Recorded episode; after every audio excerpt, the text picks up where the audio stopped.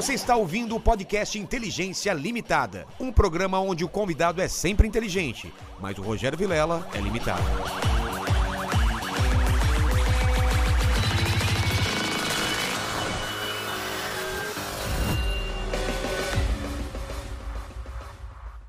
Olá, terráqueos! Como é que vocês estão? Eu sou o Rogério Vilela e está começando mais um Inteligência Limitada. O programa de limitação da inteligência acontece somente por parte do apresentador que vos fala, porque sempre trago pessoas mais inteligentes, mais interessantes e muito mais bem vestidas do que eu e você, né? O cara tá estiloso hoje. Cara elegante, hein? Olha só, Cara ele falou que veio, veio assim especialmente pro programa, cara. Foi, foi. Não é isso, Bemoc? É isso aí. Boa noite, Vilela. É um Boa prazer noite. estar aqui com você. Né? Pedir desculpa pela demora, o atraso aí. Tranquilo, tranquilo. São pessoal Paulo, tá São Paulo, assistindo, é. mas vamos se acostumando. Vamos lá. é que a gente tá aqui e vamos pra frente. E eu falei certo? Bemoc?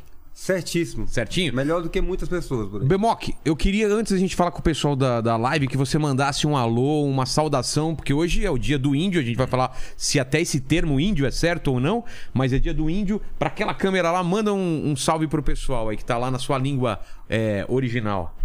A Camarimé, Banembai, Bebê Mocaiapó, Banembai, Bê Liderança Indígena, Inhom Pucadioi, Capranquera, Can, Catianca, Baité, Entrevista, Participar, Cadi. Inhom, Inhom, Biquá, Vilela, Taneá.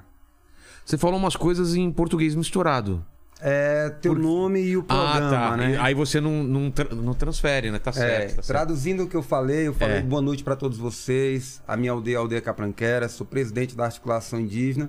E hoje é um prazer muito grande estar aqui na tua frente, do meu amigo Vilela. Beleza. Ó, Lene, como que o pessoal participa dessa live? Eu quero muitas perguntas hoje, perguntas boas, hein? Sim, ó, o, já, tá, já tá fixado lá no chat, tá? As regras, então você pode participar com pergunta, com comentário e aquele famoso jabá para ajudar a gente. Lembrando também para você já ativar o sininho, já dar uma curtida, já se inscreve no canal e já aproveita e dá uma passada na loja para ver ó. as nossas camisetas. Camisetas em moletom. Olha esse moletom que chique, ó. Demais. Agora tá chegando frio, né? Fechou. Vou pegar o moletom antes É isso.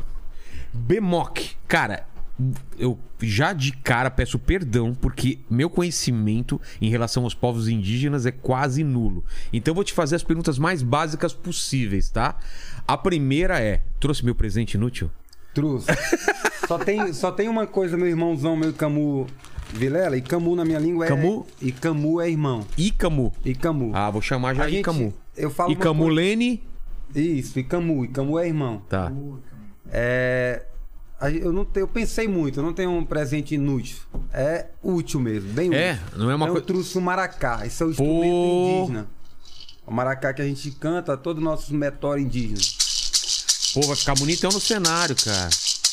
Então, esse é o maracá. É feito do quê? Esse é uma- maracá é, é uma Na cabaça? língua portuguesa é cabaça. É. Aí tem uma pintura, esse maracá é muito importante.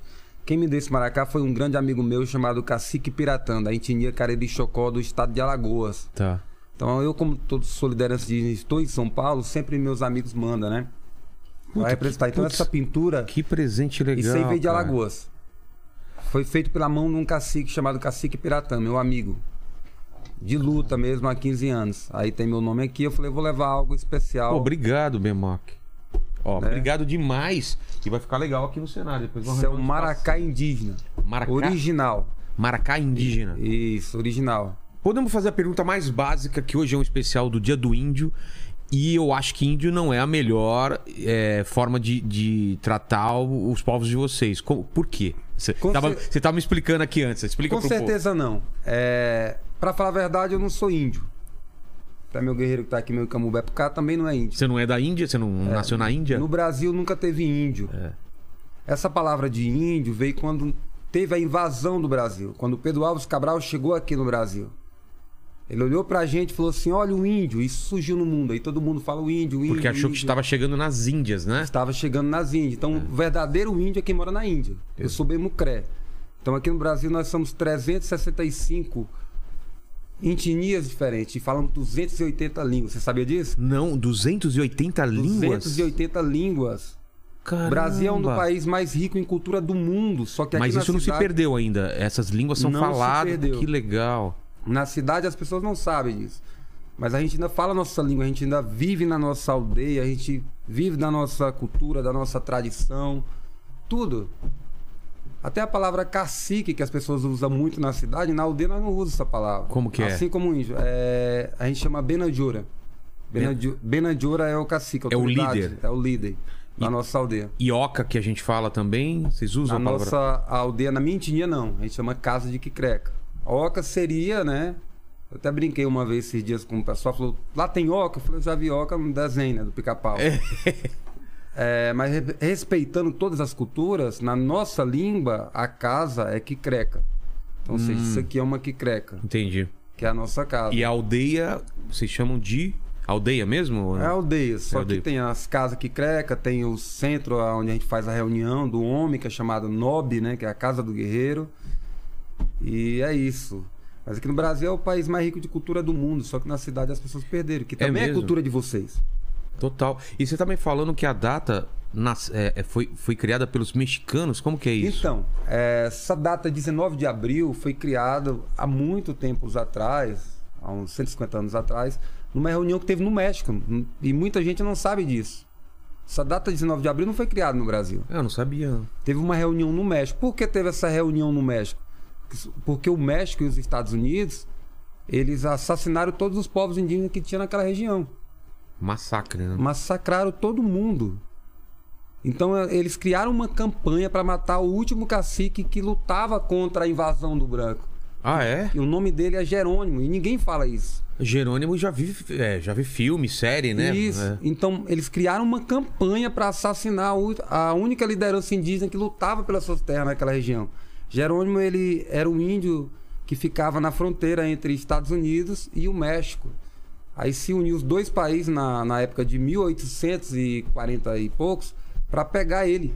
Porque ele era um problema naquele crescimento do país Entendi. segundo a mentalidade do Cuben. O que é Cuben? O branco, né? A mentalidade é crescer, é fazer cidade, é fazer usina, é explorar terra, é desmatamento. E aí o Jerome ele era contra tudo isso. Então, eles criaram uma campanha para prender ele. E prenderam ele por 20 anos como crime de guerra. Caramba. Por ele ser indígena, por ele ser liderança indígena. Aí, há 100 anos depois, eles arrependidos por ter acabado com a cultura deles lá, eles decidiram fazer uma reunião no México, chamar as nossas lideranças, nossos antepassados aqui do Brasil e criar essa data 19 de abril para comemorar o Dia do Índio. Mas o Dia do Índio é todos os dias. A gente luta todo dia. Nesse exato momento que eu estou aqui falando com você, tem a aldeia sendo atacada por garimpeiro, por madeireiro. Essa realidade a mídia da cidade não mostra. Atacada como? Com armas, com invasão? Com armas, com invasão, é, é todo dia tem. Eu tava vendo algumas, algumas declarações de, de, de garimpeiros estuprando, né? Todo Indígena. dia tem. Exato É. momento agora no Pará, em Altamira do Pará, tem, a- tem uma cacique lá, amiga nossa, não vou colocar nome que já foi muito. tá sofrendo muito lá, mas o garimpeiro entra com a intenção. Então, dá um exemplo pra você. Se eu quero agora fazer uma aldeia aqui dentro do teu podcast, da tua casa, o que, que eu tenho que fazer pra fazer uma aldeia aqui agora? Teria que comprar o- a minha casa. E se eu não quisesse comprar? Aí você invadia. É isso que faz com a gente. Eles não- Pra eles criar um garimpo, pra eles criar Eles- uma usina, eles, Eles têm que invadem. Eles invadem. Entende? Porque vender, a gente não vai vender. O índio não vende a sua terra. Então, mas tem. Aí vocês recorrem a quem quando acontece isso? Quem que protege? Tem uma guarda especial? Quem que é? Antigamente a gente recorria ao nosso departamento, FUNAI, que é a Fundação Nacional do Índio, que ajudava muito a gente. Mas hoje, a Cateanca, é... como é que fica com esse governo aí? Então, O não- governo está liberando exploração de mineração em terras indígenas. então isso explica pra gente o que tá acontecendo. Ele, é, ele já liberou? Tá em, tra- tá, em, tá em tramitação? Isso já rolou? Tá, tá tramitando na É. justiça. Ele tentou isso desde o ano passado. Né? Desde Ui. o ano passado ele vem tentando isso. Quando eu- ele só falou, porque o presidente do país ele tem uma potência muito grande. Claro. A nossa fala ela é uma arma muito poderosa. Ela fere outros povos, independente da liderança. Igual a gente está aqui representando um povo. Estou representando meu povo indígena, você está representando seus seguidores. Isso. E a gente tem uma potência de fala. Imagina o presidente falando que é para explorar terras indígenas. Ano passado eu tive sete amigos meus que foram assassinados. O e nenhum assassinado depois dessa, desse projeto de exploração de terras indígenas. O, o- o assassinato acontece por causa, de, por causa de, de, de- de vocês reagirem ou eles simplesmente entram matando? Como que funciona? A coisa mais difícil no Brasil hoje, sabe qual é? Ah, É ser liderança indígena. Porque a gente é perseguido por Que é garimpeiro, visado, né? visado por garimpeiro, por madeireiro e por fazendeiro. Eles tentam matar primeiro as lideranças pra enfraquecer, Um né? guerreiro sem uma liderança, ele não vai lutar. É. Então a liderança é que vem aqui dar uma entrevista para você, a liderança é que vai numa justiça denunciar quem é que está invadindo a terra, a liderança é que vai correr atrás desse, desse percurso. E nem todo mundo na comunidade fala português. Na minha comunidade, só três falam português. Putz. Meu pai não fala português, as minhas irmãs não falam. E nós temos 16 irmãos, minhas irmãs nenhuma fala português. Então a cultura nossa é viva, é muito forte. Você precisa ir lá pra você conhecer. Eu gostaria muito, cara. E eu vou te onde levar fica lá. a sua, a sua comunidade? Fica onde? No estado do Pará. É no estado do Pará no estado mesmo? do Pará. Sou Eu- paraense. Que eu morei em Manaus dois anos lá. Moro em Manaus? É. E lá, em e, e- e lá perto de Manaus também tem, né? Tem muito. Nós estamos espalhados em no Brasil todo tem indígena. Aqui em São Paulo tem indígena. Como que funciona a demarcação das terras de vocês hoje em dia? Como que é? Existe Hoje- limites? Tem cerca? Como que, como que funciona? A, a demarcação de terra é uma luta. A gente vem lutando todos os dias. Porque todo dia Vocês vão perdendo terras, é isso? perdendo terra. O, o governo, o atual governo, ele fala que a- a- as reservas indígenas não é da gente indígena. Ele fala que é da União. Mas como é que eu vou chegar aqui? Eu tô com meu guerreiro aqui, a gente tá com a nossa arma ali, nossa arma indígena burduna, eu vou chegar aqui, Vilela, sai daqui que isso aqui é meu, É. é da União. Não tem lógica, o governo fala que a terra não é da gente indígena, é da União. Então ele, ele, ele se acha no direito de fazer o que quer. Mas em algum momento, algum governo é, é, deu uma escri- escritura das terras? Vocês têm papéis ou não dessas terras? Como que As funciona? nossas terras é demarcada, Caiapó. A gente tem papel assim, do, do outros governos atrás, Ah, é? antes, porque a gente não saiu é do nosso território. Aonde a gente está hoje é onde a gente estava antes de ter estado. Pra você ter noção, onde Então tá- ninguém pode entrar lá a princípio. ninguém pode entrar na minha terra. Então a a minha aldeia, ela permanece exatamente aonde estava antes de ter o estado do Pará. É mesmo? A minha bisavó morreu agora, Maria Eugênia morreu agora há poucos dias agora. Ela viu tudo. Assim como meu avô Lerecla morreu também, ele viu tudo, cresceu o estado do Pará, a terra ser invadida, quando só tinha aldeia. Caramba. Tem noção que é isso? Ver o estado crescer ali dentro da tua É, Ilha de? Marajó também tem. é, Tudo, é, ele viu tudo. Ele sabe tudo, ele me contava lucidamente aonde era. Então essa questão de demarcação de terra Sempre foi cri- uma briga. sempre foi uma briga porque foi o sistema. Quem criou esse- essa questão de demarcar a terra? Foi o sistema do Cubem, o sistema da política, esse sistema opressor. Vamos demarcar, não. Sabe Tipo, quando que foi que come- gente- começou essa, essa discussão? Como, quando começou essa demarcação? Essa Não sei. demarcação? Eu vou te falar porque não sei. É muito triste. Até a gente indígena, quando a gente nasce, a gente nasce pra lutar.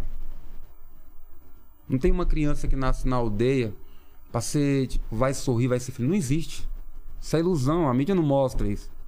As crianças nascem sabendo que tem uma luta, que elas estão numa terra que a qualquer momento a sua terra vai ser invadida e ela tem que lutar pra demarcar a sua terra.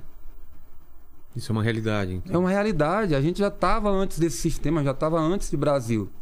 Mas as crianças dentro da aldeia é dessa forma. É porque a gente tem uma ilusão aqui da, na cidade que é que são paci que tem paz, né? Que de vez em quando tem um, mas pelo que você tá falando, não é uma coisa constante, Não tem- invasão, é... Paizão, isso- quando a gente vai pra Brasília, você vê agora, você vê a manifestação Sim. em Brasília. Há 10, 15 anos atrás, o que, que fizeram com uma liderança Pataxão em Brasília?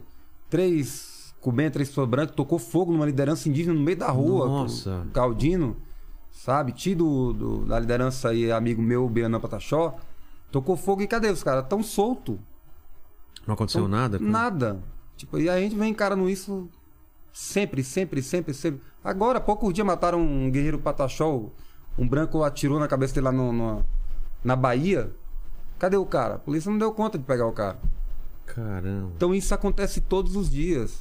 Então a importância de eu estar aqui no teu podcast dando essa entrevista é para mostrar pro Brasil a nossa É, realidade. mostrar essa realidade que eu não conheço e como, assim como eu, a maioria do pessoal não conhece, né? Exatamente. Mas a luta indígena é todo dia. Mas me fala do, do, indígena do é seu povo, cara. Que, que, como é a cultura do seu povo? Como é um dia a dia lá? O que, que vocês fazem? Como que funciona? Então, a nossa cultura é, é- a gente permanece na aldeia. É, é floresta? É, é campo? Como que é lá? Tem, tem floresta, tem campo, né? Rios? Rios, Sim, muitos acabaram por causa dessa usina. A usina Belo Monte é no estado do Pará. Você lembra da guerra que aconteceu entre a Lembro. gente, Bemucré e o povo? A gente não queria que montasse a usina Destruiu Belo então Monte. boa parte do, do meio ambiente lá. É, mas a gente vem persistindo. A gente vem persistindo no mesmo lugar e hoje a minha aldeia ela, ela fica a 45 quilômetros de uma cidade. Cidade chamada Redenção do Pará. Tá. Mas a aldeia nunca saiu do lugar. A cidade ela O acesso a ela tem, tem estradas pra Tem. chegar lá? tem estrada. É, é estrada de chão, mas tem estrada. Entendi.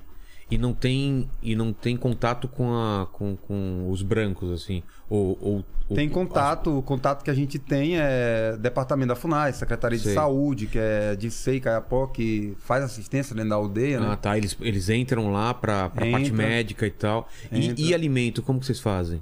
O Tem de alimento- fora ou vocês, vocês é, A gente, plantam? a, a gente tem nosso próprio alimento, a gente planta também, a gente tem que que vocês plantam? mandioca. Mandioca. É, a melhor comida que a gente come indígena, assim, pra ficar forte mesmo, comida de guerreiro, é chamado berarubu. Berarubu? Que É berarubu. É? como se fosse uma pizza. Eu vou te levar um dia lá. que é? Pô, eu- mas eu quero é, muito, cara. É como se fosse uma pizza, é, mas é indígena, é chamado berarubu, é dessa grossura. Feita é- de farinha também ou não? ela é feita com a, a mandioca mesmo. Ah, com mandioca. É, então faz aquela puba mesmo, bem Sei. grande mesmo.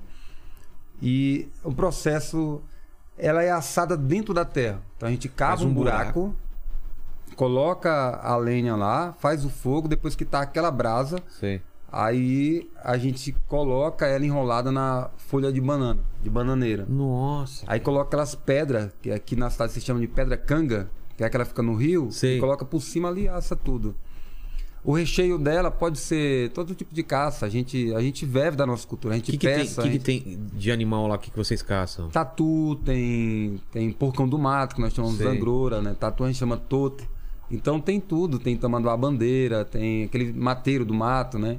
Então tem tudo e a gente ama a nossa comida. Só que Peixe, a- peixe pra caramba lá também? Peixe É. também tem peixe. Só que assim, a, gente, a gente nunca mata pra guardar por estoque. Não é como vocês. Vocês, vocês não têm geladeira lá, por exemplo? É, não precisa. E, e a gente não mata pra destruir. A comida é muito sagrada. Então a gente. Eu quero almoçar, eu quero um peixe, eu vou, Ah, lá, é? e, eu vou lá e pego o meu peixe. Caramba. Eu quero caçar e alimentar minha família, eu chamo meus guerreiros, então a gente vai lá, pega a nossa comida e vamos lá. Não, não vai igual pra destruir, não vai. Quantos indígenas vivem lá? Nós somos muitos, somos 71 aldeias no estado do Pará. Não, não, nessa que você vive. Na minha reserva, juntando tudo, dá uns 2 mil. 2 mil. E, e, e para alimentar todo mundo, é um esquema de cada família cuida de si? Ou tem uma coisa. Nossa, é incrível essa Como é? pergunta. Eu amo responder isso. Então, a, na aldeia tem união. Então a gente aproxima as pessoas. É diferente. Eu tava até falando, eu também sou terapeuta espiritual. Ah, é? É. Eu tava até. Vi até falando uma questão sobre ET esses dias aqui, né? É, a gente tava falando. Se quiser tocar nesse assunto, depois a gente Pô, toca. quero, mu- quero, quero demais. Cara, Então, pô, vamos. até, pô, eu queria saber agora. Então lembra aí pra gente voltar nesse assunto. É, mas vamos, vamos voltar pra aldeia. É. Eu tava até falando esses dias com uma colega de trabalho é, que eu tinha descobrido porque na cidade tem tanta desunião. É porque, Aqui, né, na É nossa porque vocês se afastam um dos outros. Dá um exemplo.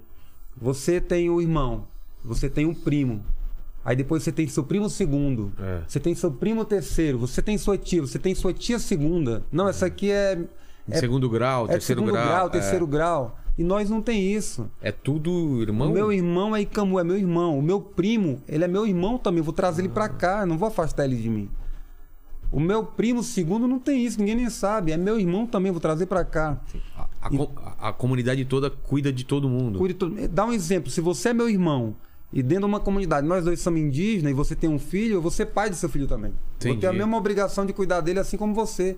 Se acontecer alguma coisa com você, todos os seus irmãos é pai do seu filho. Então a gente vai cuidar. A gente dá valor, a gente aproxima a família, a gente traz pra perto a família, a gente não distancia. Eu tenho certeza que aqui, por causa dessa separação de vocês, você anda na Avenida Paulista, você passa por um parente e nem sabe. É, com, com certeza. Algum primo distante, Passa por né? um primo terceiro grau, tio terceiro grau e nem sabe. É. Então na aldeia a gente, a gente aproxima a família. E Os como- irmãos do meu pai são meu pai também. Então, mas é isso? Tipo, quando traz a caça é pra todo mundo? Pra todo mundo. Ah, é? Uma, uma casa é cheia. São- mas é que nem aqui tem a casa onde a família vive junto? Ou é uma casa grande onde vivem várias famílias? Como funciona Não, lá? todo mundo tem sua casa. Tá. É, só que a família é muito grande. Então, assim, na hora do almoço é normal todo mundo comer junto. Come E- dentro da. Dentro? É, dentro da casa reunido. Então é normal os filhos ir tudo pra casa da mãe, Ah, os entendi. filhos ir tudo pra casa do pai.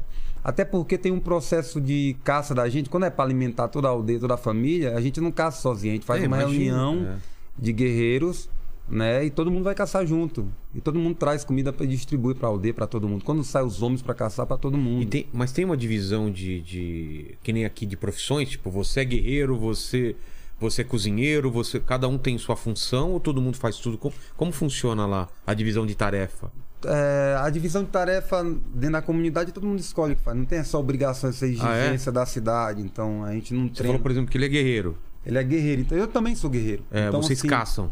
Todo mundo é guerreiro. Ah, é? E não tem diferença do homem pra mulher. Mulher também pode ser A guerreira? mulher também é guerreira. A, gente, a mulher nossa. Pra a minha gente- mulher é guerreira, cara. Pra me tem aguentar. certeza. A minha é guerreira. É ela, ó. A minha é guerreira. Então, é, é normal o homem caçar e é normal a mulher cuidar de casa, assim, tá ali. Tá. né? Tá cuidando das crianças, tá fazendo. Mas não é uma obrigação dela. Se a mulher também tá gestante, tá grávida, o marido tem que ser responsável pela casa. Entendi. Ele que vai cuidar das crianças, ele que vai fazer a alimentação, ela vai só repousar ali. Então, a gente tem essa parceria. Cuidar dos filhos, cuida em conjunto, fazer comida. Um dia a mulher não pode fazer a comida, o homem vai fazer a comida. Então não tem essa obrigação, sabe? Mas quando, quando nasce, por exemplo, nasce- nasceu uma criança, em que momento que ela decide o que ela vai ser? Você entendeu? Assim, por exemplo, a criança tá lá brincando e tal, tem um momento que ela vai ter que ajudar a comunidade, vai ter que fazer alguma coisa. É que momento que se de- é ela que decide? São os pais? É a comunidade? Como que funciona isso? Todas as crianças, quando ela nasce, ela nasce já para ser guerreira, independente do sexo, né? Ah, é? Ela já é guerreira. Ah, guerreiro então não é uma função de algum. Todo mundo é guerreiro.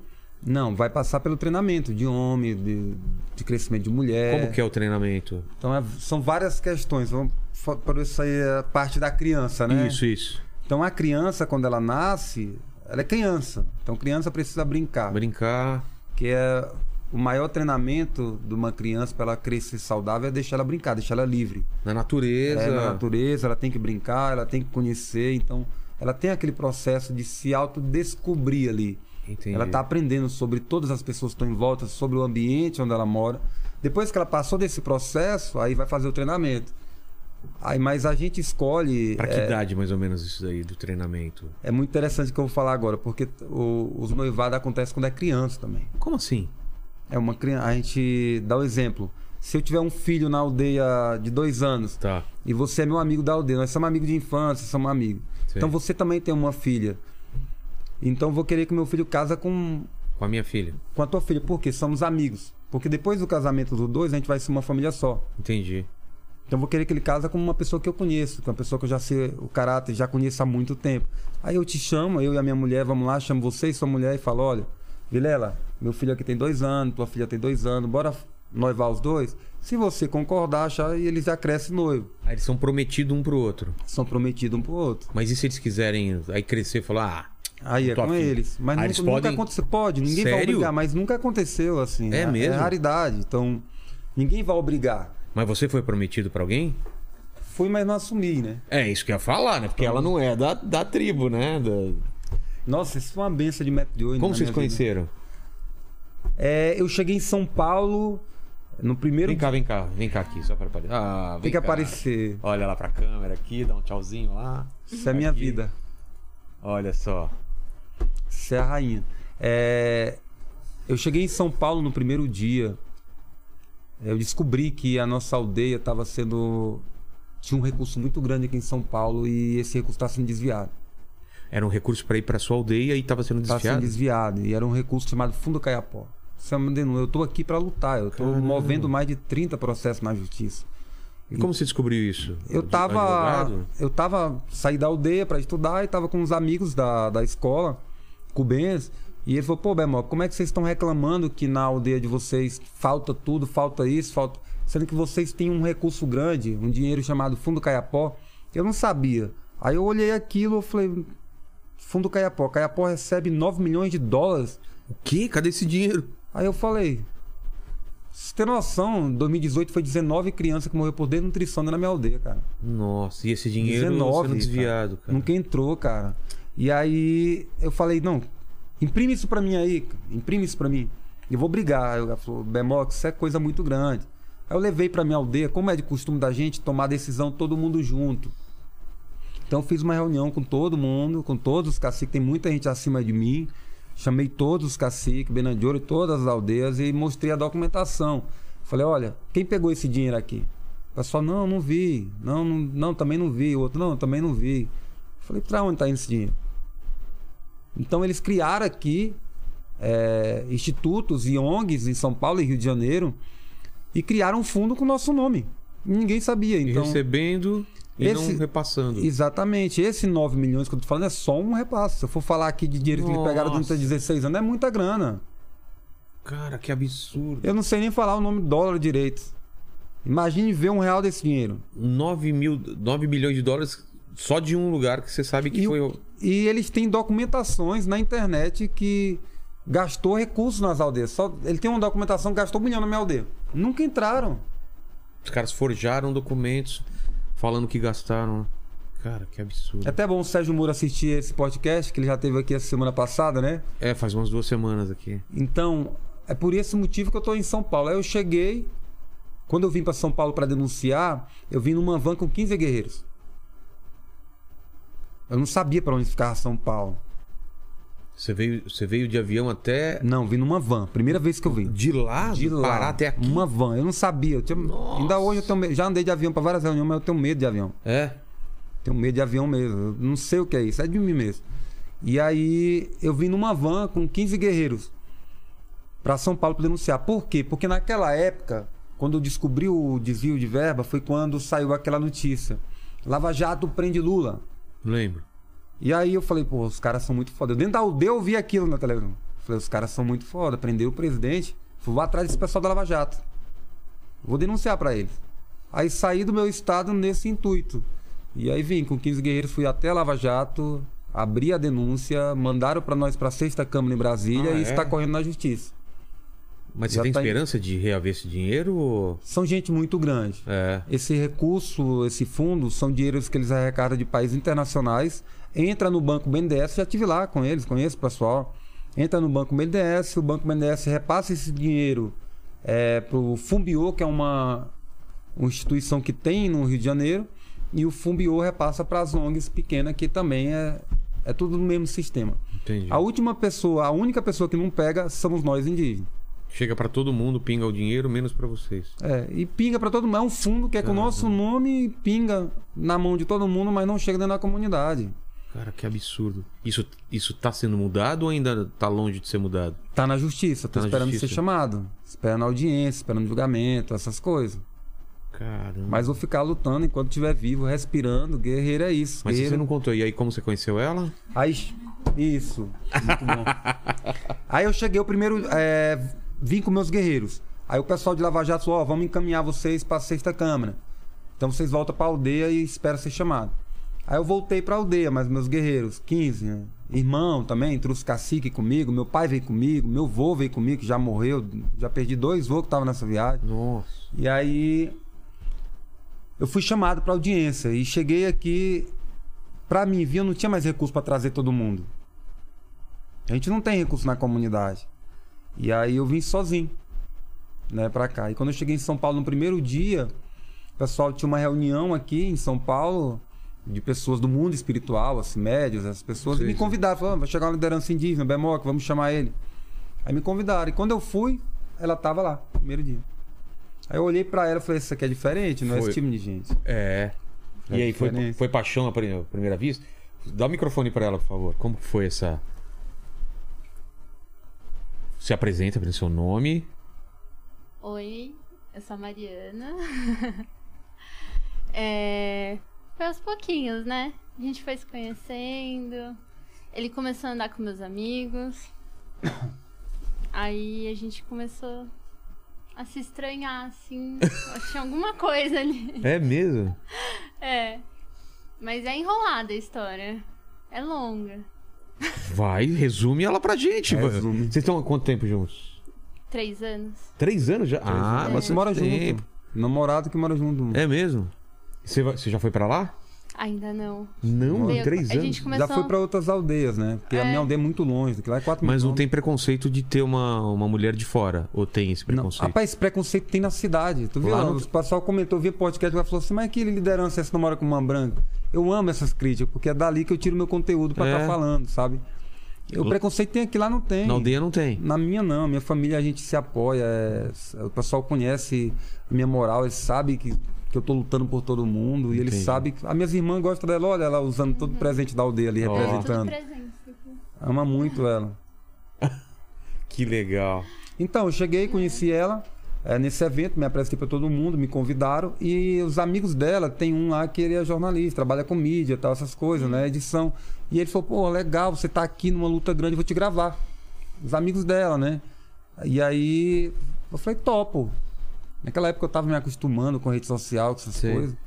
Quem criou meu Instagram foi Ah, ela. eu Ela eu não É sei mesmo? nem mexer ainda. Foi.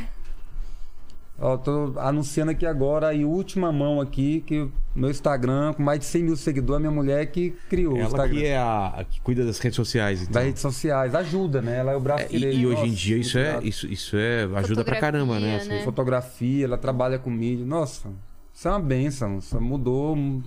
Você paga ela? Tá pagando? é só no amor.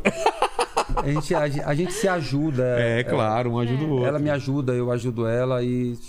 E você falou que, que as pessoas é, é, te, te batem muito por, por, Nossa. por ela ser branca e você não. Aqui na cidade. É mesmo? Eu já cheguei em ambiente que pessoas já falou pra mim assim, falou, "Pô, você não tá muito branco pra ser índio? Ah, é? Ainda, ainda casada com uma branca? Aí eu falei assim, meu amigo, quantos índios tu conhece? Não, nenhum. Quantos aldeias já foi? É. Não, nenhum. Tem algum índio que trabalha no seu trabalho? Não. Tem algum índio que estuda na sua escola? Não. Falei, então como é que você conhece índio? Índio é na Índia, você tá certo, eu não sou índio mesmo não, sou Bemucré. Aí já muda todo o contexto. Entendi. Então esse preconceito, essa, essa situação é aqui na cidade. Sabe, a gente é muita coisa sobre a gente indígena precisa ser esclarecido e uma dessas coisas é essa. A gente, a gente se apoia, Entendi. apoia até o final. Eu tô aqui em São Paulo, mas o povo tá lá na aldeia apoiando. Mas como que funciona? Eu, eu, eu queria entender. Tem, tem várias aldeias que têm maiores e menores níveis de tecnologia, por exemplo. Tem celular, tem eletricidade, ou depende da aldeia, tem umas mais afastadas. Como que funciona isso? Porque É, o Brasil um- é muito grande, O né? Brasil é muito grande, sim. Tem umas aldeias que a tecnologia não chegou ainda. Tem, tem, tem aldeia super isolada mesmo. Tem, tem aldeia super isolada, tipo que a nossa Você chegou já a tem visitar? várias, nossa, tem várias nossa mesmo, É mesmo? muito. né? Até porque a gente tem a maior aldeia do país, a aldeia Gorotira, com todos os seus caciques. É a maior aldeia? É, Quantas pessoas? tem muita gente. Não sei quantos tem hoje, mas, Mas é é a muita maior? gente. É a maior, é nossa, da nossa etnia Caiapó. Entendi. Só lá tem 15 caciques. Eu acho até importante falar isso, porque há poucos É, eu, imaginava que era um cacique por aldeia, não é? é te- foi um tema muito bom falar isso, que eu já vim programado para falar isso. Tá. Mônica Moon. Aí, teve agora uma discussão agora em Brasília há poucos dias, porque uma pessoa da ONG subiu em palanque lá e falou que representava a gente indígena. Todos os indígenas do país, e isso é mentira. Toda aldeia é como se fosse uma cidade, mas é só de indígena. Entendi. E toda aldeia tem seu cacique, seu prefeito. Todo mundo tem sua autoridade. Como é que uma pessoa sozinha vai representar todo mundo? Não tem como, né? Gorotira é tão grande que tem muitos caciques dentro do Gorotira. Então cada aldeia ela tem. Caramba. Nossa, São é muita várias gente. pequenas aldeias que formam uma, uma cidade grande, assim. Muito. O prefeito de São Paulo manda em Brasília? Não, É igual nós. É a questão. Cada aldeia tem seu próprio cacique que manda na sua aldeia. entendi. Ele é o representante legal da sua aldeia. É um- e é uma autoridade reconhecida por nós indígenas. Nós temos nossas próprias leis indígenas. Então, há poucos dias teve uma discussão em Brasília envolvendo Ca- isso. Mas as leis são diferentes de povo para povo, né? Ou não? Para nós, do nosso estado, é... a gente indígena é uma rede, ind- independente da etnia. A gente- A gente se conversa. Ah, entendi. A gente segue a- as leis indígenas. É, existe várias etnias. Existe nós caiapó, existe xicrim, existe tembé, mudurucum, pataxó, gavião, cariri chocó. Então a gente se conversa, se respeita. Independente de eu estar aqui, ser da a minha etnia tá lá no Pará, mas aqui eu vou para as aldeias. Passei a virada do ano agora na aldeia Ubatuba, dos parentes do Tupi-Guarani Entendi. lá da liderança Thiago. Então a gente é uma rede. Aonde a gente chega, a gente vai estar sendo bem recebido porque a gente é indígena e o outro parente é parente, nós somos todos parentes. E quais são as leis que, que, que vocês seguem? As leis que a gente segue, a, prim- a principal dela é respeitar a cultura, a sua tradição, acima de tudo, e sua língua. Sobre sua liderança, tem que falar na língua dele, tem que respeitar seu povo, né? E a segunda é proteger a floresta, porque é a nossa casa. Nós somos um terço da população, mas somos nós responsáveis pela vida de todo mundo, do mundo. Todo esse verde que você vê em cima, pelo satélite, é reserva indígena. É. Então a gente, é, a, a gente tem que proteger a mãe natureza. Isso é uma lei que você já nasce sabendo.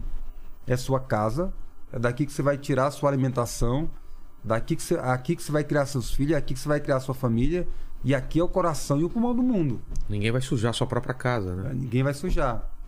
Então essas leis. Então, e dentro da minha aldeia tem outras leis. Eu dá, dá um exemplo aqui de uma lei, tá? Proibido bebida. Alcoólica não Alcoólico. pode? Na minha aldeia não bebe. Ah, é? Não nem festa, Não nem tem. nada? Outra coisa, esse que o pessoal usa muito em São Paulo, que é a maconha, que fala. Sei. Na nossa é proibido. Olha aí, Entendeu? o Paquito já não pode ir pra lá, hein? Eu já tive, eu tive agora há pouco dia numa audiência, um, um advogado, não vou nem citar o nome dele, poucos tempos, ele fumando uma maconha e falou assim: sabe por que eu tô fumando essa maconha? Advogado de São Paulo. Sei. Falei, porque é de vocês, do índio, uma erva natural. Falei, não, que o maconheiro é você, você que tá fumando. Não vem que- colocar isso aqui pra gente, não. Puta que pariu, o maconheiro é você. Quem é que tá fumando? É eu. É. Então, assim, as pessoas botam muita coisa. Então, é lá proibido. não- Lá não pode bebida nem. Na nossa etnia Caiapó é proibido, é pinga, é proibido tudo que te tira do teu centro. Mas não tem nenhuma também, é, tipo. é, tem pajé lá? Tem. O, qual é a função do pajé? É tipo de um, de um- de um médico, de um curandeiro? Como o é? pajé, ele é o médico espiritual da aldeia. Mas ele é o médico. Mas ele, ele trata com ervas, com. com... Com ervas, tudo natural. Meu pai, ele é cacique da aldeia, o nome do meu pai é Croti, Caiapó, ele é o cacique geral da minha aldeia, é, da minha aldeia Capranquera. O meu vô que morreu agora era pajé. Meus dois vô que morreu agora era pajé. Perdi dois vô ano passado, ó, Por causa da pandemia? quando a pandemia. Putz. Dois vô. Eu tive sete perdas na minha família. Por causa da pandemia, no começo. Mas vocês vacinam também ou não? Eu tô vacinado hoje. Mas tudo o pessoal vacinado. também do- da sua aldeia Tudo também. vacinado.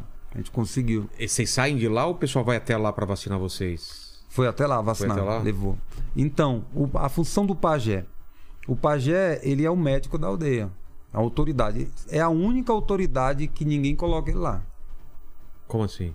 Ninguém nomeia um pajé. O pajé, ele tem que saber toda a sua cultura e ele é nomeado pelo mundo espiritual, por Deus. E, em algum momento ele é revelado, então. Ele é revelado, ele é batizado pelo mundo espiritual. Caramba. E quando isso acontece, os outros pajés das outras aldeias, eles têm a visão. Que aquele é o cara escolhido. E já vão chegar sem ninguém saber, sem nem o próprio que foi batizado saber. Então eles já sabem, porque é é a permissão de Deus. Entendi. Então ninguém nomeia. A única autoridade que tem dentro de uma aldeia que ninguém nomeia é o pajé. E qual é a crença de vocês? Eu sou muito temente a Deus. Mas Deus, Deus ou. Deus, a gente é muito temente a Deus. É? Tem, tem um mito que as pessoas falam que, ah, depois que a igreja chegou, é, evangelizou os índios, é, tomou de conta. Gente, a gente já. A nossas canções já a gente já chamava por Deus antes de ter Brasil. É mesmo? A gente chama Deus de Matt Joyne. Eu chamo Deus de Matt? Matt, Matt Joyne. Matt Joy. Eu chamo Deus de Matt Joyne. É, outro parente chama Deus de Nhanderu, na outra língua. Outro parente chama Deus de Tupã. Você chama Ah. Deus de Deus. Outro chama Deus de Jeová. Deus é um só. A língua, a mudança de língua Entendi. foi criada por Deus. É, isso não. Tá na Bíblia, Não, Deus- não muda o que é Deus, né? Mas é uma ideia de Deus da natureza. Uma, é- é- Deus é o Criador. Você conhece a, a- a visão do Deus cristão, né? Da- da- do cristianismo. É parecido ou é muito diferente? É o mesmo. Na cidade eles modificaram muita coisa, mas é o mesmo Deus. Deus é, mesmo um Deus. só. O Deus é o criador de tudo. Nós indígenas, nós sabemos que não dá pra gente ser grande maior do que aquilo que já estava antes de mim. Não tem como. Então, a gente obedece a Deus e a mãe natureza. Como o sagrado feminino, que é a mãe natureza. Entendi. E Deus é o pai de tudo, que Pai fez tudo. todas as coisas. Né? O que muda é só a língua, mas é o meu- nosso Deus indígena, é o mesmo Deus de vocês brancos, é o mesmo Deus. Mas vocês oram também, fazem. Ora, tem, nossas tem, tem canções. missa, tem um tipo de, de Não. culto assim, não? Na nossa. Não é que tem uma missa.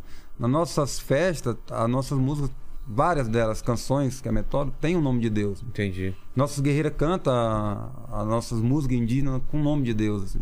E isso já vinha antes de ter Brasil, antes de ter igreja aqui. Caramba. A gente já é temente a Deus. E o pajé tem revelações, além de, ser, de curar, ele tem revelações também sobre o destino da. Dado por Deus. E o cacique. O cacique. O pajé olha pra você, ele sabe se você tem um problema carnal ou um problema espiritual. E ele fala pra você o que ele tá ouvindo. Ele fala e vai resolver teu problema. Ele, ele tá acima do, do cacique nesse- nesses assuntos, assim. São funções diferentes. O cacique é como se fosse um prefeito de uma aldeia. Tá. O Benandior é o cacique, ele é o que manda na aldeia. Pra tomar de conta da administração, que é, o que, que as pessoas têm que Mas fazer. ele ouve o pajé também. São separados. O pajé, todo mundo ouve o pajé. Tá.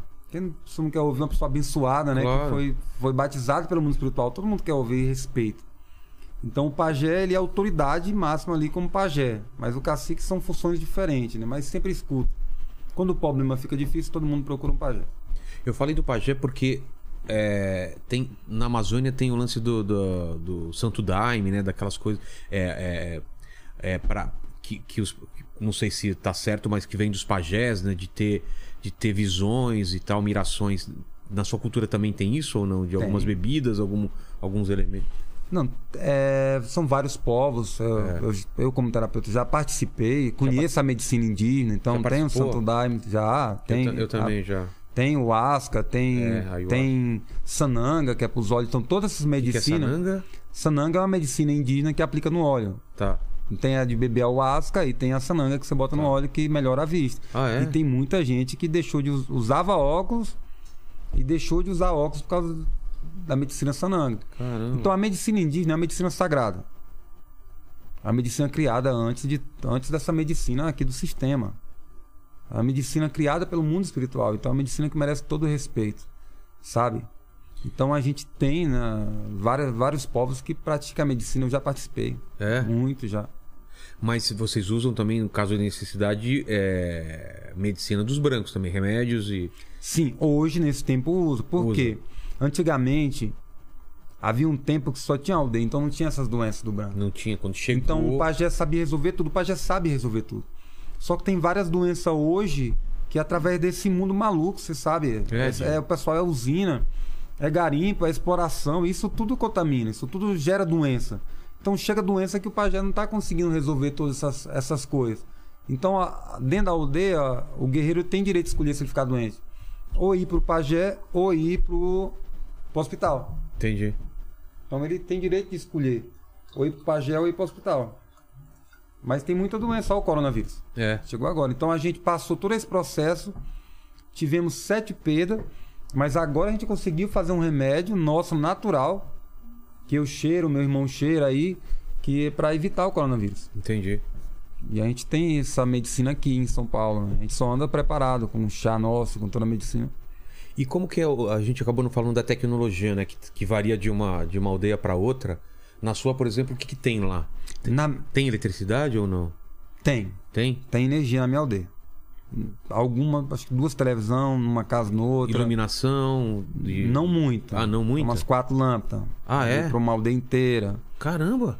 Você foi colocado através do município lá, né? Entendi. O prefeito foi lá e falou que ia colocar e colocou. Então celular nem todo mundo tem.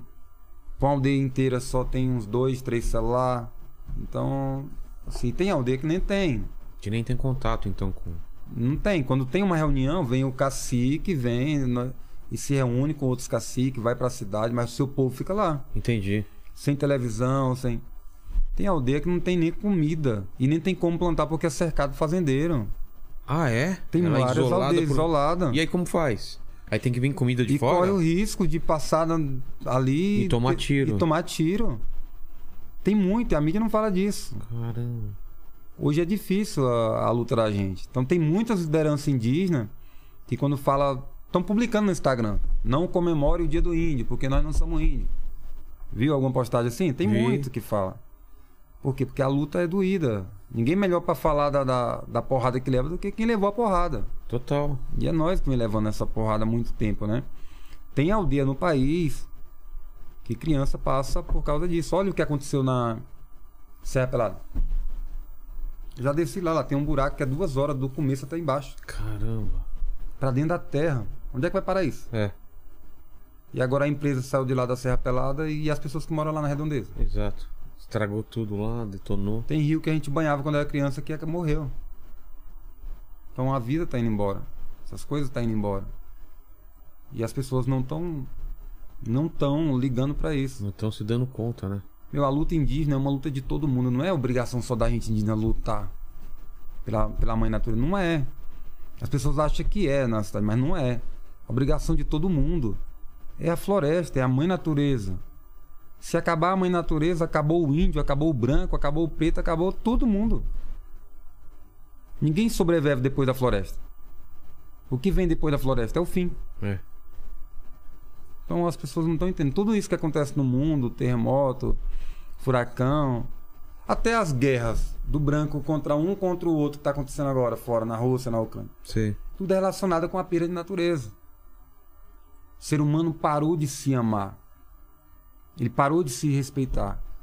Ele prefere te criticar do que te amar. Ele acha mais difícil chegar aqui na tua frente e falar assim, pô, Vilela, tu é foda, tu faz um programa excelente, parabéns, te amo, tamo junto. Ele, pro homem da cidade, ele acha isso muito difícil.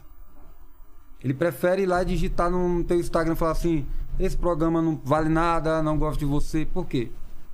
Porque ele prefere criticar. As pessoas parou de se amar. Total. E tudo isso é efeito da Mãe Terra. Nós estamos aqui em São Paulo. Gera um desgaste. Você vai pra tua casa, tu chega lá cansado. Por mais que tu tá sentado, mas tu chega lá descarregado. Sem energia, por causa de todo o movimento, é o trânsito, tu pega toda essa correria. Mas se tu passar, por exemplo, dois dias na minha aldeia, Nossa, tu é outra pessoa. a gente vai perdendo essa conexão com a terra, né? Perdendo total. Se tu passar Eu dois dias na minha interior, aldeia. é- então eu sei bem o que você tá falando, assim. De vez em quando eu preciso ir pro meio do mato mesmo, no meio da. pra uma montanha, pra alguma coisa, pra você ter. você reconectar, né? É muito asfalto aqui, né? É muito, Muito. cinza, né?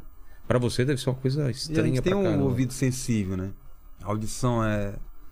É acostumado a caçar, é acostumado É. tipo, escutar longe. Então, eu tô dormindo dentro do apartamento, eu escuto tudo. Eu vejo o pessoal lá na rua, quando o carro freia. Eu tô vendo o carro lá na rua, eu falei, puta, acidente aqui dentro de casa. Tem hora que eu penso que vai entrar dentro do apartamento. Nossa, cara. A minha mulher, calma, o apartamento tá em cima. Então, Olha lá, ó. Dois, dois eh, apartamentos pra cima, o cara abriu uma cerveja, olha só. Olha, tá é, vendo? né? O cara não dá pra esconder comida dele, né? quando- e Se quando- abriu uma balinha, o chiclete já tá sabendo lá. e quando o Vilela, é, e Camu Vilela, quando a pessoa passa em cima, só faz isso aqui, ó. Putz, pra você é um um barulho. Vai arrebentar isso aí. Será que esse povo não tem educação? Ele vai arrebentar. Então, tudo isso gera atraso na vida da pessoa. É. A Amor- paz não tem preço. E, e as histórias que, que, que te contaram? Porque tem aquela coisa da- dos mais velhos contarem as histórias, os- as lendas, os- a, a- história dos povos antigos. O que, que te contaram do, do seu povo? Boa, vamos lá. É, assim como a nossa língua, que eu acabei de falar, a língua chegou até aqui por. Não tem livro. Então a língua chegou É, até aqui pelo oral, né? As histórias nossa, a nossa cultura e tradição é passada do, do vô pro filho. Isso eu acho legal demais. meu cara. pai passa pra mim, aí eu vou passar pro meu filho, meu- é assim como o meu Camu vai passar pro filho dele. Então é assim. Caçar uma história, tu quer ouvir uma história bem legal? Claro. Acho que é a primeira vez que o liderança vai falar isso. É como a gente indígena veio parar aqui no, no mundo. Como que é a história da. É diferente Da de criação vocês, da, ou- da, da Adão e Eva. Sei, sei, do. Então é os muito diferente. Como que é? Então é assim, havia um tempo que a gente morava numa única aldeia, lá em cima, nas estrelas, no céu. A gente morava numa única aldeia. Não existia vários povos, só era um único. Só um só. E aí, como é de costume da gente se reunir, como eu te falei, na casa do guerreiro, no Nob, a gente chamar todos os guerreiros para caçar e alimentar toda a aldeia. Então a gente, nessa época, o cacique chamou todos os guerreiros para uma grande caçada para alimentar a aldeia. Nessa caçada, um guerreiro viu o tatu pela primeira vez, que é o Tote. E ele saiu com arco e flecha para pegar ele, sabe? Assim, ele encabulado, nunca tinha visto o, o tatu. Ele saiu e para pegar. E o tatu, para escapar do guerreiro, ele cavou um buraco. Quando ele cavou um buraco, o guerreiro ficou mais espontâneo, porque ele nunca tinha visto um bicho cavar um buraco tão rápido. Aí ele olhou pelo buraco. Quando ele olhou pelo buraco, ele viu essa terra de baixo. A Amazônia. Cheio de rio, cheio de lago. E esse verde. Aí ele se espantou. E aí ele voltou para contar a novidade pro cacique e para todo mundo da aldeia. E aí quando ele contou, essa história que eu tô contando foi meu avô, Neto Alereca, que morreu ano passado, que, que me contou essa história, meu pai. Quando ele voltou e contou para todo mundo, todo mundo foi ver a novidade. A gente nunca faz nada sozinho. Assim como não tem, não tem ninguém que manda em todo mundo. Então o cacique voltou, fez uma grande reunião e o que ia fazer com aquela novidade.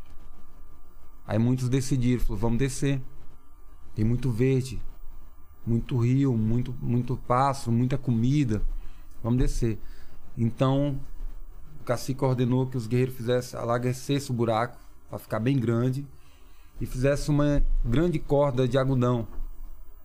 Naquele tempo, o meu avô falou que não tinha dia. Ele não sabia quanto tempo demorou para fazer essa corda. E aí eles fizeram essa grande corda de algodão. E quando a corda estava pronta, eles desceram. Foram descendo, foram descendo, muitos desceram. Muitos desceram, desceram. Só que um guerreiro mais velho, despeitado porque o grupo estava se desbandeando, saindo ali da, da sua aldeia, cortou a corda com machado de pedra, a corda que ligava os dois mundos. Eu tenho um machado de pedra até hoje na minha casa É? aqui. É. Cortou com machado de pedra as cordas que ligavam os dois mundos. Então, muito parente já tinha descido. E uns Outro estava descendo e aí caiu. Aí foram se dividindo. Como é de costume e tradição da gente mesmo cresce, chegar numa floresta, a gente se pintar de acordo com aquele ambiente que a gente tá, com a floresta, uns parentes chegou num canto e se pintaram. Outros parentes chegou no outro canto e se pintaram. Outros chegou no outro lado e se pintaram. Então, quando a gente se encontrava lá na frente, a pintura não era a mesma. Então a gente passou a se estranhar. Falou, Quem é você? Outro, quem é você aí? Aí surgiu a dividição dos povos. Por isso tem várias etnias. Mas na verdade, nós era só um, Só um povo. só um povo, Que por isso- causa da pintura. Foi assim que a gente veio parar aqui na Amazônia. Cara, que história maravilhosa.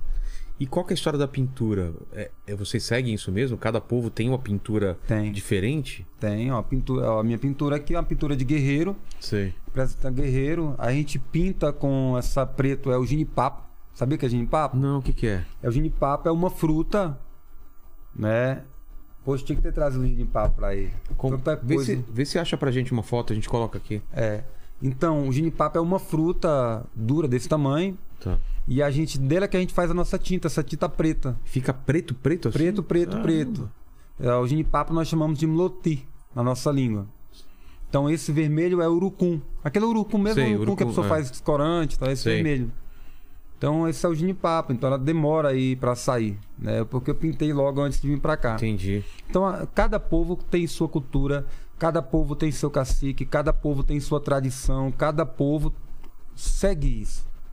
A pintura não é só pra guerra ou pra caça, ela... Não, tem a pintura do noivo, tem a Ah, pintura, é? pintura do noivo, tem a pintura de guerreiro, pintura para você dançar numa festa, num meteoro, tem várias coisas. Ca- Cada caso é uma situação.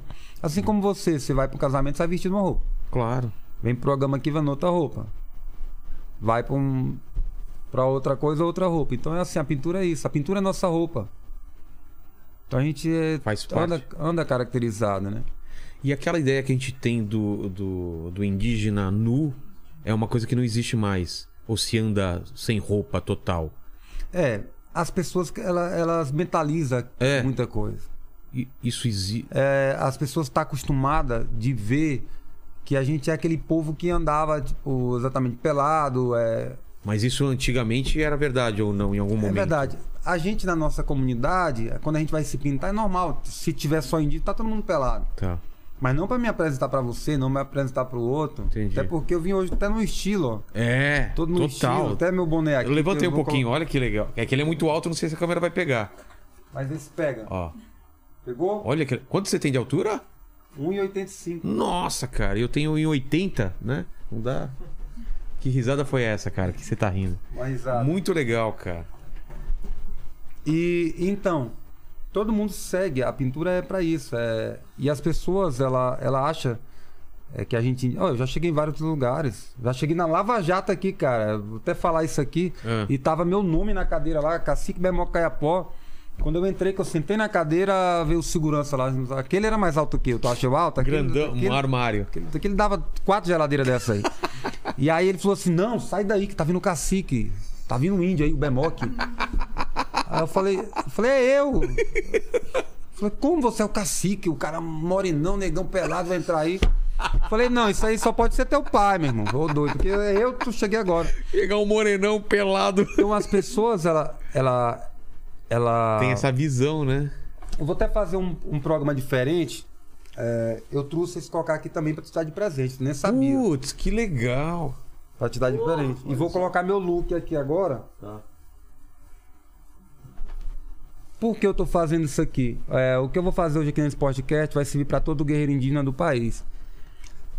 A gente tem, a gente tá por aí. Muitas das vezes tu anda, tu anda num avião, topa com uma liderança indígena, um guerreiro e não sabe. São Paulo tem vários, então tem indígena que é advogado, tem indígena que já é médico, tem indígena que é professor, tem indígena que é blogueiro. Olha eu blogueiro aqui. Total. E tu topou comigo É. através da rede social. Verdade. Então tem várias lideranças indígenas blogueiras que precisam ser chamado também. Não é só no dia 19 de abril, precisa ser chamado para estar aqui, para essa de- conversa. depois indica a gente pra gente fazer até uma mesa com três, Nossa, três pessoas diferentes, com, com ideias diferentes aqui. Fala Nossa, sobre tem- isso. tem indígena hoje cantor, É? cantor mesmo, que canta, que músico, sabe? Então, somos várias. As pessoas têm a mentalidade que a gente tem que andar é pelado, tem que andar com a pena na cabeça. Ninguém vai fazer isso na cidade. Se É um indígena claro. fazer isso, vai ser preso aqui Tem na um cidade. motivo pra vocês fazerem isso na, na- É um na aldeia, ritual, um ritual. é uma coisa nossa, sabe? Então as pessoas, ela, ela mentaliza que nós somos é, dessa forma e não é. Então a, aldeia é grande, mas para isso tem que ter o liderança que tá na cidade. Entendi. Então a gente merece estar no topo, a gente merece. Nós somos os verdadeiros donos dessa terra. Então eu sempre eu sou atacado na rede social do Instagram. Mas que índio é esse? Olha o jeito que ele tá todo vestido, com o celular na mão. Os caras ficam cara- julgando. Os caras me julgam. Eu falo, meu irmão, como é que o cara vai me julgar? O índio na rede social. Então, assim, se a gente, que é o verdadeiro dono dessa terra, não pode usufruir daquilo que tá aqui no. É. Que tá aqui, tá arrumado? Obrigado, amor. Tá vendo? Já ia sair Ó, feio na câmera. Sua stylist. Se a gente que é indígena originário, bem Joy dessa terra, não puder, tipo, vir aqui na tua frente, tá na tua frente, tá aqui no microfone, tá usando um celular, um computador, ninguém mais pode. Tem que usar tecnologia, né? Ninguém mais pode. Então a gente, a gente aprendeu que a gente tem que. Eu aprendi, meu irmão aprendeu e todos estão aprendendo que a gente tem que lutar com a arma do branco, lutar com uma caneta, lutar com a tecnologia rede social. Computador, rede Porque se a social. gente. Isso, se a gente não mostrar a nossa realidade, quem é que vai saber? Que esse governo ele só esconde. O governo nunca, nunca viu o Bolsonaro falar que aqui no Brasil tem mais de 300 povos. É isso que eu queria falar. Imagino que vocês não estão satisfeitos com o Bolsonaro, pelo que você está falando. Eu não. O que, que, ele, que, que ele fez a favor ou contra os, os povos indígenas? Ele só fez contra. Ele nunca É. fez nada a favor. Ó, a gente indígena, todo cara que entra num governo que ele tem é, uma mentalidade tipo, de explorar a terra, vamos explorar a terra indígena, ele é nosso inimigo. Não é o papel do índio. O índio é proteger a mãe natureza. Entendi. Pra que, que a gente vai explorar a terra? Ah, Só existe natureza no Brasil porque existe indígena. Sabe? Porque a gente vem guerreando. Troca mesmo, vai, vai mesmo pra guerra mesmo, luta mesmo com garimpeiro, bota a gente pra correr, prende, apanha, Tem, morre. Tem, tem luta mesmo de. Muitas lutas. Muitas lutas. Mas o- os indígenas têm armas? Flash, tem as nossas armas indígenas, tem uma burduna, aquele que meu irmão tá segurando, é uma arma Cadê? indígena também de luta, né? Então, a gente, a gente, Mas é isso contra, contra, contra a arma de fogo? a gente- aí nós temos nosso aí é pajé. desigual, né? Aí nós temos nosso pajé contra a arma de fogo. É? É, ué. Eu sou. Eu, eu tô falando das armas, é assim, mas eu sou um cara muito contra a violência. Sou liderança indígena. Tem meus guerreiros da UDPJ, que a gente lidera também. Eu nunca liderei uma guerra assim, da- dessa forma. Mas mesmo assim, a, a gente indígena nunca quis guerrear com ninguém. Mas nós somos obrigados. Ou vai ou morre. Entendi. Ou vai pra cima ou morre.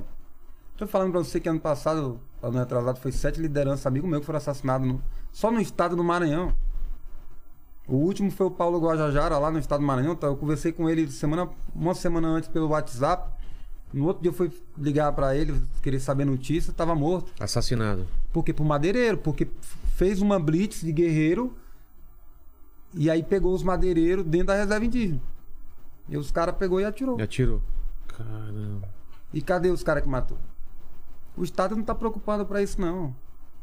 Quanto menos indígena tiver no país, mais chance eles têm pra explorar a terra. E a cabeça deles é essa. Garimpo e, e madeira, né? Garimpo, achou, madeira. o- a, a foto? Aí, e o que eu falo pra ti aqui, Vilela, eu falo aqui, ó o ginipapo aí. Esse é um loti. Isso é o que sai a tinta preta? É desse aí que sai a tinta preta. Olha só. Essa tinta aqui. É o ginipapo. É, a, a tinta, ela sai dele verde. Sei. Então você pega ele verde, corta a semente, pisa, mistura com o nosso cavão e, e sai essa tinta preta. Mas ele é alimento também, não? É alimento. Ah, ele é? maduro, ele é alimento e serve até pro câncer. É Maduro- mesmo? É, é um remédio medicinal. Genipapo. Serve pro câncer, serve para aquele problema que a pessoa tem amarelão, que dá Sei, aquela sei. criança, sabe? Para fazer limpeza no organismo, tudo. Ele maduro.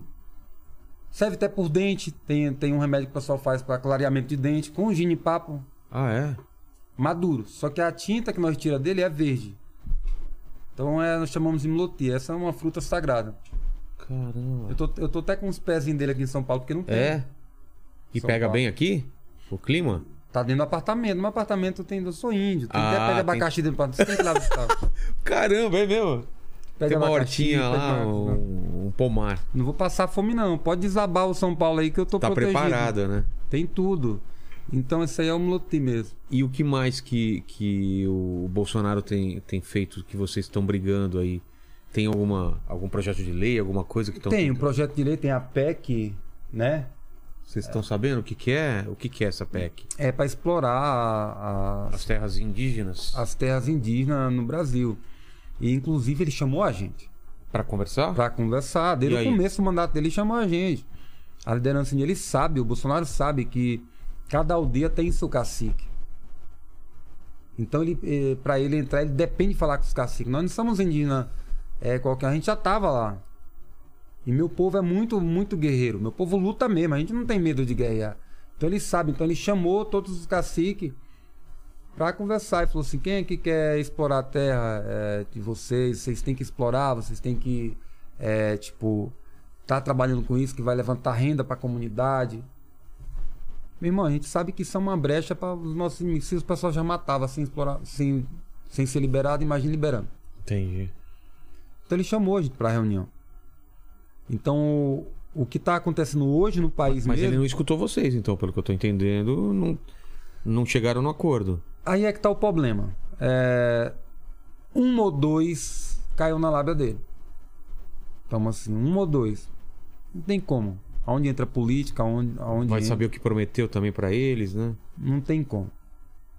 Eu sou homem suficiente para falar isso. Tem, tem parentes assim que um ou dois caiu na lábia Entendi. do Bolsonaro e não vamos nesse projeto, vamos, vamos, vamos, enfim. Mas o que a gente tem que levantar a mão pro céu é que 95% não, E estão brigando contra. brigando contra. E a gente vai brigar até o fim.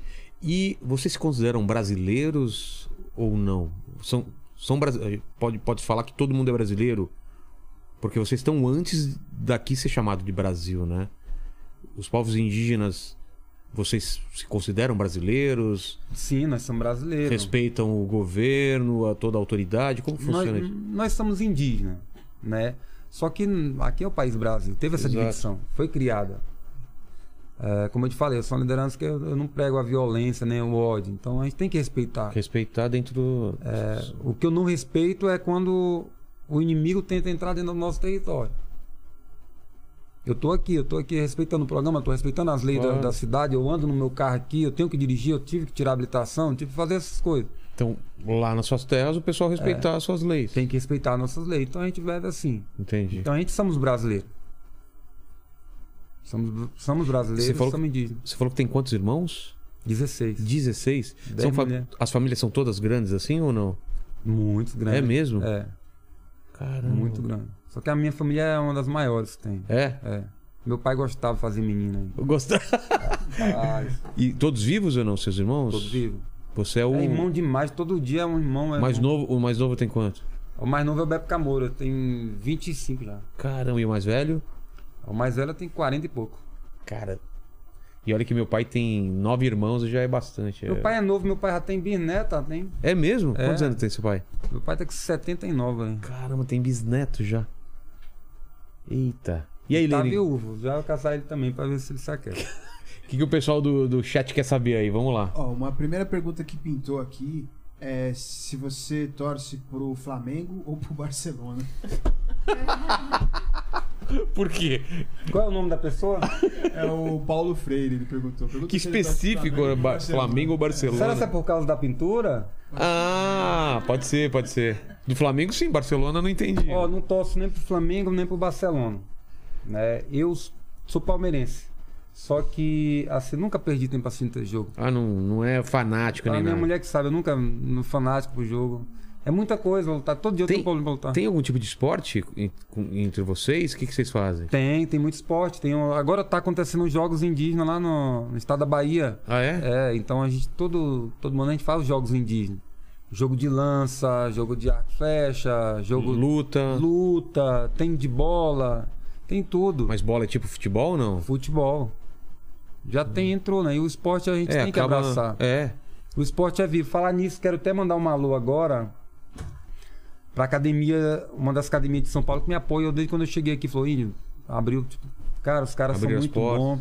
É a Academia Óreo, né? Óreo, alusão Beto, alusão Mestre Tom. São pessoal que eu cheguei aqui há três anos, eles me acompanham em tudo. Hoje eu tô vendo que eles estão tudo lá assistindo. Ah, é? Falou, pô, vai no Vilela, Vilela, é gente boa. Pô, a galera não gosta de você que lá. legal, que legal. Lá no Bexiga, a turma do Bexiga lá. Sei, sei. Então, do Vai Vai, o pessoal, todo mundo junto aí. Então, a Academia Óreo tá de parabéns aí pelo apoio aí. que mais, Lene? É, o pessoal pediu pra pra você falar, o, o Bemoc, é, a visão do povo indígena em, relação a essa história da demarcação de, de terras que o, que o governo atual tem proposto pra vocês. É, vocês concordam? O que, que você tem a dizer sobre isso? A proposta do governo a gente não concorda.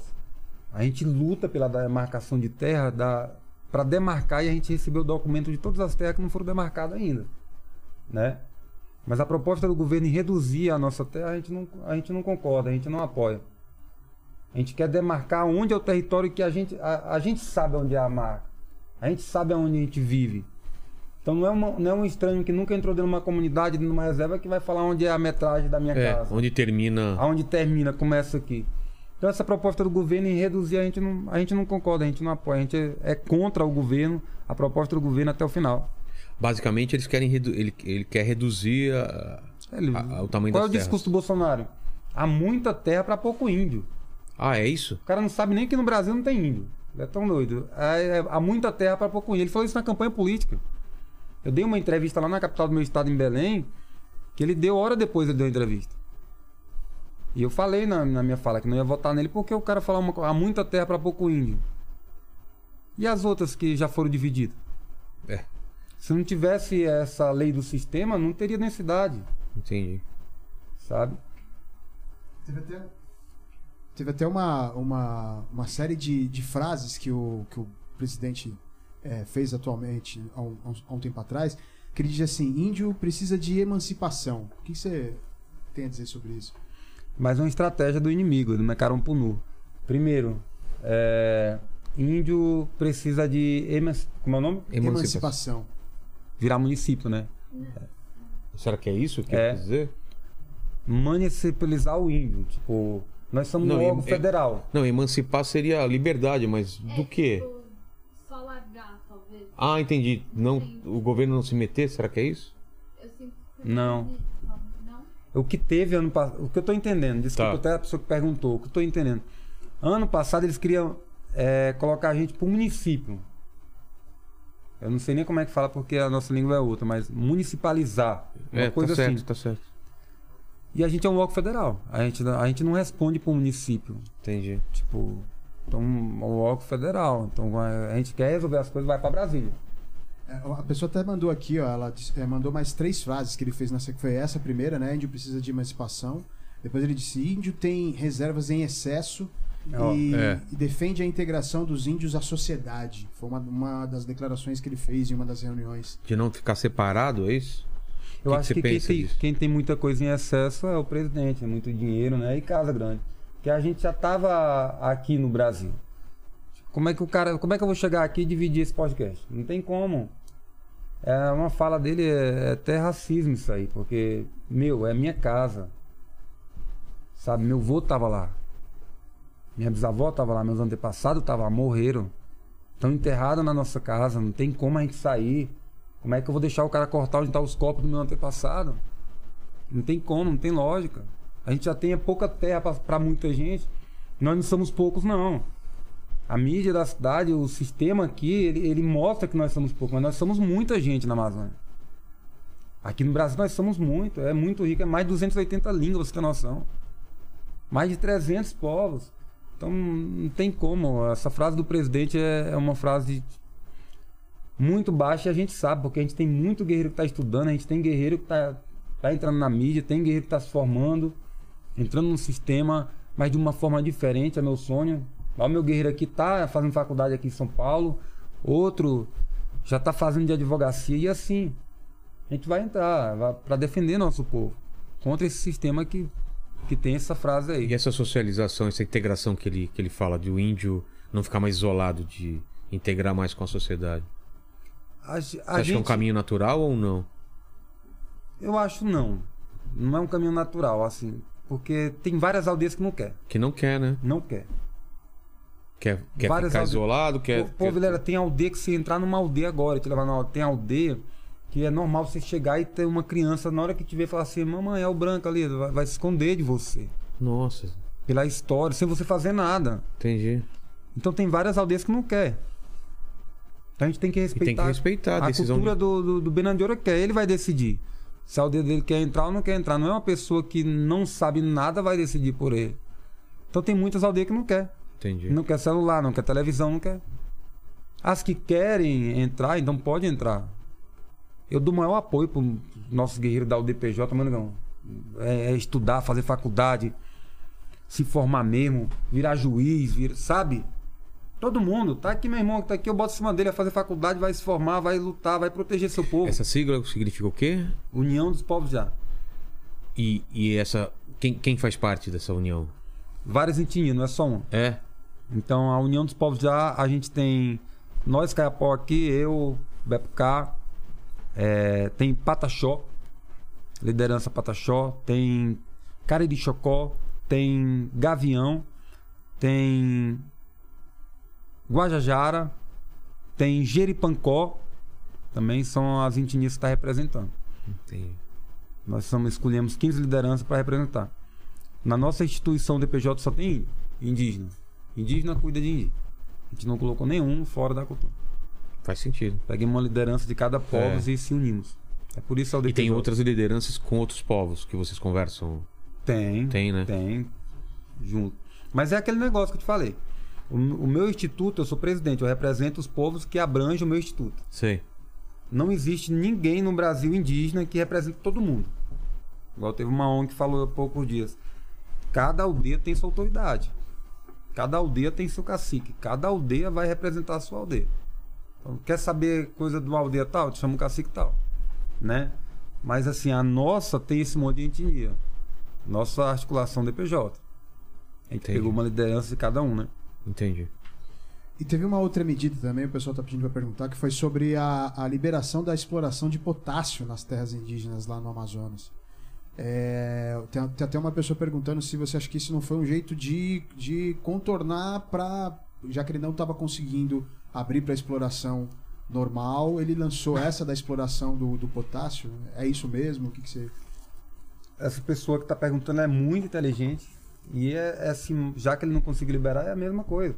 Depois que ele liberou agora, nesse exato momento, tem uma aldeia em Altamira que foi atacada por garimpeiro. Puxa troca de tiro e tudo. Foi até a Polícia Federal foi para lá, tá intimando todos os garimpeiros que, sabe? Então, depois disso, o pessoal já explorava. Então agora não tem lógica. Isso aí é outro caminho. Se eu quero pegar essa garrafa e eu não consigo pegar aqui que o Vilela não deixa, eu vou tentar outra, outra maneira de pegar essa garrafa. Então é isso que eles estão fazendo com a Amazônia. E não é só o sistema não, é o mundo. E a gente tem que ficar ligado nisso. A Amazônia é nossa, a Amazônia é indígena e nós não vamos entregar ela para ninguém. Só quando acabar toda a gente indígena, quando a gente morrer. Mas eu conheço muita gente, a gente vai lutar pela Amazônia, a gente vai lutando. Até, até, o final. São mais, hoje completa mais de, de 522 anos de luta. Não para. É, tem uma outra pergunta aqui também, é, que é sobre como foi a pandemia para o povo indígena. Parece que, que só quem estava em, em terra demarcada que poderia ia poder tomar vacina. Como é que foi isso? Foi foi para todo mundo? Então, é, o começo da pandemia foi um choque para nós. É, porque pegou de surpresa. Pegou mesmo de surpresa. Cara, foi uma loucura. A epidemia saiu. A epidemia saiu na China. Questão assim de 15 dias. Já viu falar que a epidemia já, Tomou o mundo, né? já entrou na aldeia. Ah, é? Coisa absurda, cara. Tem um prefeito é, que fica perto da nossa aldeia que ele criou até uma lei municipal proibindo a gente indígena ir na cidade. Ô, louco. Acredita que o Sacana fez isso? Ele, ele botou uma lei proibindo da minha aldeia Cabranquera ir na cidade. Mas nem pode isso, né? Porque ainda fez blitz, ainda. Por quê? Porque ele falou que nós indígenas estávamos levando a doença pra cidade. Que absurdo, cara. Cara, é absurdo. Só que aí, graças a Deus, o promotor já viu logo e já processou esse prefeito e já resolveu logo imediato. Que a gente mandou logo As a denúncia. ideias do cara, velho. Então, prefeito e município. Então, entrou, foi difícil. É, eu tive sete perdas na família, que estão citar minha mulher que sabe, questão assim de estralar os dedos. Eu tava me recuperando de um velório de ontem. Já sabia a notícia hoje e morreu outro. Putz. E criança, não foi só idoso, criança também. Aí a gente correu atrás. Por que foi difícil a questão da vacina, meu amigo? Porque o presidente estava contra a vacina no começo. Aí o- e aquela briga. E a gente indígena fica no meio, jogando bola para um lado e para o outro sem saber o que está acontecendo. O governador aqui do estado de São Paulo quer liberar a vacina. O, o presidente contra e essa briga a gente paga. A pessoa pobre sempre paga. É sempre a corda história do, do- Até liberar a vacina para lá, morreu muita gente. Morreu muita Que não precisava gente. ter morrido, né? Que não precisava ter morrido. Aí a gente, liderança, foi lutando, foi lutando, foi lutando. A vacina foi, graças a Deus, né? E a equipe da, de CKPO fez um ótimo trabalho e aí vacinou de todo mundo e deu uma, uma normalizada. Mas morreu muita gente no começo por causa dessa briga política. E quem paga é nós, nós pobres. É, é, querendo ou não, nós, nós da, da nossa comunidade indígena, a gente está numa classe baixa do Estado. Porque colocaram isso pra gente. E, é- e muita da gente aceitou, mas agora a gente tá virando um jogo por cima. Entendi. Como é que eu vou ser baixo se eu tava aqui primeiro? Meu pai tava aqui primeiro. Entendi. Não tem lógica. Vou fazer uma pergunta polêmica agora, hein? Estamos no Faça. carnaval, carnaval fora de hora, vai ser comemorado agora. E teve já uma discussão se é ofensivo ou não as pessoas se fantasiarem de índio ou de indígena. O que você pensa sobre isso? Uma, uma branca, colocar um cocar, fazer uma homenagem, se pintar. O que, que você pensa? Eu sou, eu sou uma liderança da paz. Eu, eu acho tudo bonito quando a pessoa tipo, faz uma homenagem. Mas depende da homenagem. Depende da pessoa e depende do que ela tá fazendo. Entendi. Se ela, é, se ela faz uma homenagem. É, Pega, pega o microfone. Fala, fala, fala. Não, eu acho que tem contextos, né? Não é só sair por aí. É. de- Depende da- do que a pessoa, do contexto, depende do que a pessoa tá fazendo. Eu sou um cara. Sou muito. Ó, hoje, se abriu uma porta pra uma liderança indígena, não serve só pra mim, serve pro meu irmão, serve pra todos os outros Sim. guerreiros. Eu vou indicar muita gente pra vir aqui. Certo? Sem exceção. É indígena? Chama, cara. Todo mundo tem uma história de vida. Batalhadora mesmo. Não, mas o que eu tô te falando, assim, quando você vê no carnaval uma ala de indígenas, que são pessoas que não são necessariamente de origem ou no baile carnaval e tal, você acha que, que a pessoa, se ela não tem intenção de ofender, tudo bem, assim? Tudo bem. Não tenho intenção de ofender. Tá homenageando de fato? Entendi, Então, eu sou a favor. Eu sou um cara da paz. entendi. Nós precisamos de pessoas que apoiam. Agora tem o outro caso do contexto. Que a aí pessoa é pra- pegou um cocá, Pra, pessoas pra zoar, pra... pra zoar, pra desrespeitar, porque esse cocá é sagrado. É um Qual- cocá sagrado. E eu tô trazendo é a- aqui pra demarcar aqui o território desse podcast. Vai vir muito vídeo aqui. Ih, olha só, ó. Vai vir muito Quero só ver aí as indicações. O, qual é o significado do cocar? Ele, ele varia, Varia. tipo, da posição do, do indígena, é isso? É, é? Esse cocá, ele representa o cacique, a liderança. Eu acredito que todo mundo é uma grande liderança. Todo mundo nasce para ser uma grande liderança. Uma liderança da sua casa, uma liderança do seu trabalho. Se você não for liderança da sua vida, meu amigo, ninguém vai botar lá no rumo, não. Exato. Então, o cocá, ele representa a liderança que a gente tem. Mas todo indígena pode usar cocar. Todo indígena pode usar cocá. São né? diferentes. Diferentes os cocá. Um cacique usa cocá diferenciado. Ah, como esse eu tô aqui, ó. São cocá de cacique, de Benandiora, da minha aldeia. É tudo feito de pena de arara. Ah, Tá vendo?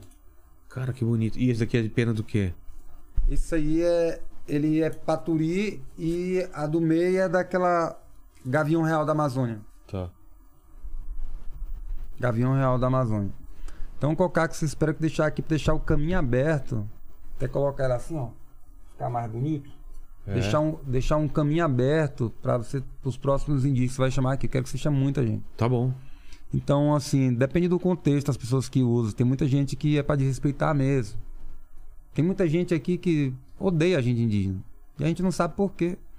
É, sabe? Os caras tem não... uns que tem interesse econômico, tem gente que Não, simplesmente na é cidade tem, mu- racista. tem, muita gente racista. Tem cara. mesmo? Nossa.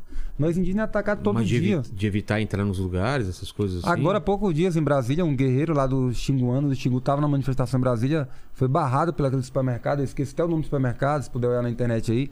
Tá. Por quê? Porque tava pintado. E é, é tradição da gente estar numa manifestação, tá sem camisa. Porque quando a gente tá pintado, a pintura é nossa roupa. Entendi. E ele foi barrado. Segurança barrou ele e mandou ele embora. Então, vários lugares, assim. Por causa da pintura, tá pintando no resto, alguns lugares acha agressivo. Nossa, é muito. Não vê as mensagens. Eu recebo mensagem no Instagram direto. Falando o quê? É índio vestido. Índio usando rede social, índio blogueiro. E as pessoas têm que se acostumar, porque tem muito. Tem indígena de cor clara, tem indígena pardo, tem indígena preto, tem indígena LGBT, tem indígena de todas as coisas. Sexualidade e raça só depende de nós mesmos. O que faz ser indígena é o sangue, é a sua cultura. Entendi. É defender a mãe natureza, não é a sua cor, não é o seu sexo. Não... É, minha Mas- bisavó é indígena. Por parte do, do, da- do meu pai. Fala, Sim, Lene. total. É.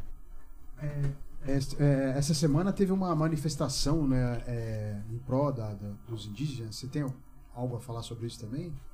Ah, semana a manifestação que teve em Brasília. Isso. É, foi a TL, organizada em Brasília. TL? É, é uma organização que tem todo ano em Brasília um movimento que a gente faz para lutar e proteger a mãe natureza, né? Mas é sobre isso que eu tava falando. Teve a ONG lá que É. falou que apresentava todo mundo. Ah, tá. É. Foi nessa daí que você tava É, não quero nem citar o nome porque uma das pessoas lá que falou que apresentava todo mundo é, é indígena também. Putz. E falou tudo errado. Não existe uma pessoa que manda em todo mundo. E aí levou no meio. Essa TL é uma organização que é para indígena, todos nós tá lutando pela terra. Qual é o nosso papel do índio? Lutar pelo direito da nossa terra. Demarcação só. Então essa questão de se envolver com briga de política é, não é questão indígena. Quer se candidatar, meu parente? Se candidata. Mas não vem botar no meio da luta indígena que nós somos obrigados a a seguir as tuas ideias, não. Então, é isso que aconteceu na manifestação em Brasília. Mas a manifestação em Brasília foi para lutar contra esse projeto de lei do atual governo, né? Contra esse projeto de lei. Só que o governo, ao invés, ele está colocando gente infi- infiltrada, infiltrada que fala, É. dentro das organizações indígenas. Aí aproveita para entrar político, para entrar pessoas sorrindo. Esses caras só aparecem em 4, 4 anos. Ninguém nunca entrou numa aldeia, nunca vi até hoje. Só por interesse e depois some. Não vi, nunca vi. Cara, é é, vocês precisam conhecer a Amazônia, é muito louco. As pessoas, eu vejo aqui, a pessoa fala da África, África. Tem África no Brasil e é Não, na morei- Amazônia, morei várias aldeias. Anos, é, eu morei dois anos lá, fui bem pro interior, não cheguei em aldeia, mas fui em Manacapuru, umas cidadezinhas mais, mais pra dentro da mata mesmo, é uma coisa absurda, né? Muito absurdo. E, e tem muita aldeia, pessoas passando necessidade aí. Sem nada, Faltando por básico. fazendeiro. Cada dia que passa é montada uma fazenda na Amazônia. É mesmo. Cada dia que passa, esses ricos de São Paulo montam uma fazenda na Amazônia. E com autorização do governo. A única pessoa que não tem a documentação da sua própria terra não é indígena. Isso é uma vergonha, isso é terrorismo, na verdade. Sabe? Porque imagina uma pessoa tirar uma pessoa que é dona da terra e bota o fazendeiro. Eu conheço, se eu for falar aqui, eu conheço vários famosos.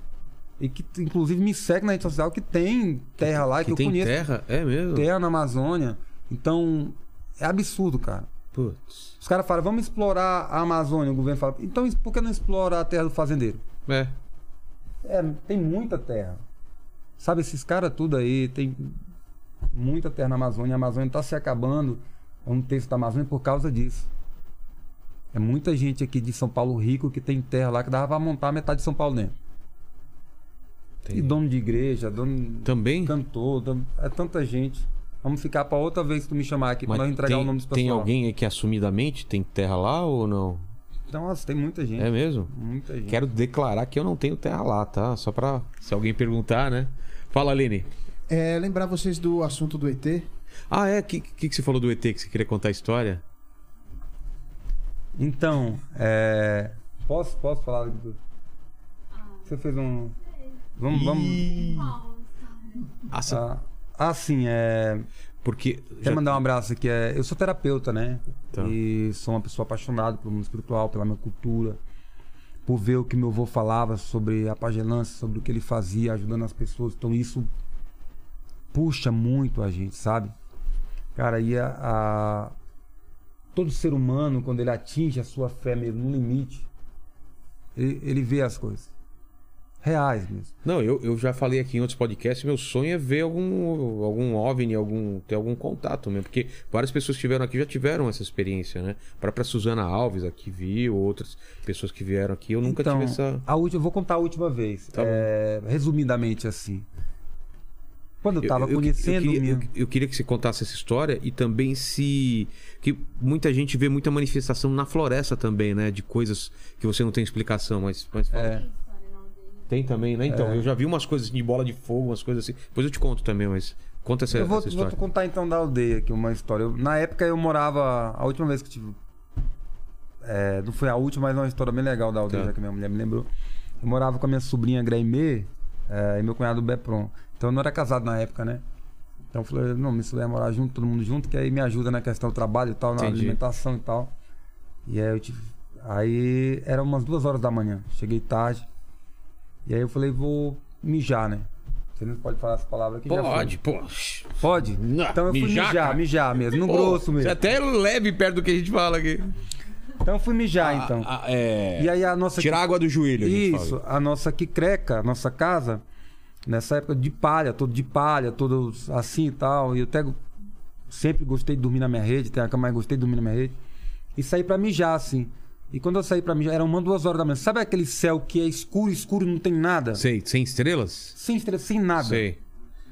E aí eu tô lá mijando aqui. Só que aí eu tava no começo de aprender a mexer em celular. Então eu tava viciado, Vilela. Sei, mexendo. Não, eu tava uma semana que eu tinha comprado um celular, pra você ter Sei, sei. noção. Eu não tirava o celular pra nada, né? Nossa. Nem. Tava aprendendo ainda Tava aprendendo, eu tava muito ali, sabe? E aí eu saí pra mijar, abri a porta, minha sobrinha dormindo. Abri a porta assim, tô lá mijando aqui e tal. Minha advogada, a doutora Vera, morre de sorrir essa história. E aí eu tô lá mijando lá e com o celular aqui. mijando e com o celular na mão. E aqui. mexendo. E aí, duas horas da manhã, de repente ficou de dia. De dia, de dia, de dia, de dia, assim. Que? Foi. Do nada ficou tudo claro, assim. Clarão. Aí eu. O que, que tá acontecendo? Tava escuro, escuro, que eu tive que ligar o celular pra ver meu próprio negócio fazendo mijando ali. Entendi. E de Né? repente essa luz. Aí eu olhei pra casa da frente, que é meu compadre, que é o Cacique Grande, um dos meus melhores amigos. E aí, em cima da casa dele tinha uma bola vermelha como se fosse uma lua. Caramba. Aí, aí eu vou te falar que eu não mijei mais no chão, não. Aí você. Não, me mijei foi todinho. Eu não mijei no chão, não. Foi. Eu já vi uma bola, mas era de fogo mesmo. Essa era, não era de fogo, era Não uma. era de fogo, era uma é bola vermelha. mesmo, luz mesmo, da cor da lua mesmo. Cara, Assim, e aí? em Você cima- olhou pra ela e aí. Aí eu paralisei, eu- e a torneira aqui ficou, É, sem, ficou- sem, sem controle, não sei pra onde tava mais a torneira, né? Celular você, você largou. Não, fiquei com o celular na mão. E aí, olhando assim, eu paralisei. Eu queria chamar Bepron e a minha sobrinha Graimê, mas a minha voz não saía. Tá travado. Travei, fiquei olhando assim. Paralisado. Aí abriu uma boca, assim, igual um dente, assim. Sei. Aí de dentro saiu três luzes. Quadrado num formato de caixão. Caramba. Igual um formato de caixão. Sei, sei. Que a gente conhece o formato e a gente vê, né? E aí eu, eu fiquei paralisado ali, olhando ali. Você ficou com medo. Ah, rapaz, uma hora dessa chama papai, chama mamãe, não tem como. Não sou de ferro. E aí. E eu paralisei olhando assim, eu falei. Querendo chamar, minha voz não saía. Chamar Bepron, Bepron, o Graeme, minha voz não saía, assim. E aí, essas três luzes saiu e elas fizeram uma voltinha. Parece que elas estavam conversando. Sei. Tinha uma interação entre elas. Eu não sei como. Não sei como eu bati uma foto. E isso aí? na época, isso tem uns 15 anos atrás. Sei. Bati uma foto no celular muito ruim. Primeiro celular que eu... Sabe aquele celular que você bate o flash, pum, você Sei, parece sei. uma lanterna? Só o flash era desse tamanho do celular. Era um LG daqueles antigos, Sei, assim. sei. E aí. Ela rodou assim por cima da casa do meu compadre. Aí foi na outra casa, rodou por cima da casa do meu compadre e voltou. Aí eu bati a foto. Assim, quando o flash saiu assim, ela saiu. Aí eu voltei pra trás. Eu não me liguei de me limpar nem nada. Foi um choque doido. Aí voltei pra trás. Aí chamei Bepron, Bepron. O Bepron veio, Mari, da minha sobrinha. Falei, Bepron, veio uma luz ali. Acho que esse luz aí tem alguma coisa assim, Bepron. Aí ele falou assim: é, não, Bemoc, vai dormir. Olhou lá, não tô vendo nada, tudo escuro. Falei, rapaz, tá meio. Não me lembrei da foto. Fiquei em choque e deitei.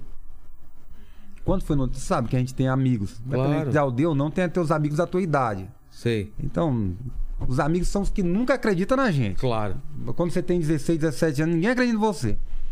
E aí eu falei, rapaz, eu vi uma luz ontem, é ET. Os caras disseram, não, é mentira. Eu não me lembrei da foto, sabia?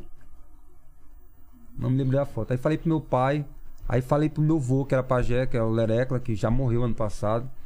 Quando eu falei pro meu avô, meu avô falou assim, já sei o que é. Falei, sabe, vô, sabe? Eu já vi. Alguma coisa ruim vai acontecer já. Aqui nessa aldeia. Poucos dias, pode esperar. Quem vai, pode morrer, então vai se cuidar bem, vai se cuidar. Aí eu fiquei com medo, assim, nem saí pra nenhum lugar. E aí, quando foi no, mesmo dia de noite, o meu pai saiu pra também fazer o mesmo serviço, mijar, que é de a gente, né? E aí ele viu A mesma bola a vermelha. mesma bola. Aí quando ele veio me contar, foi quando eu lembrei da foto, porque acho que passou Sei. o tempo.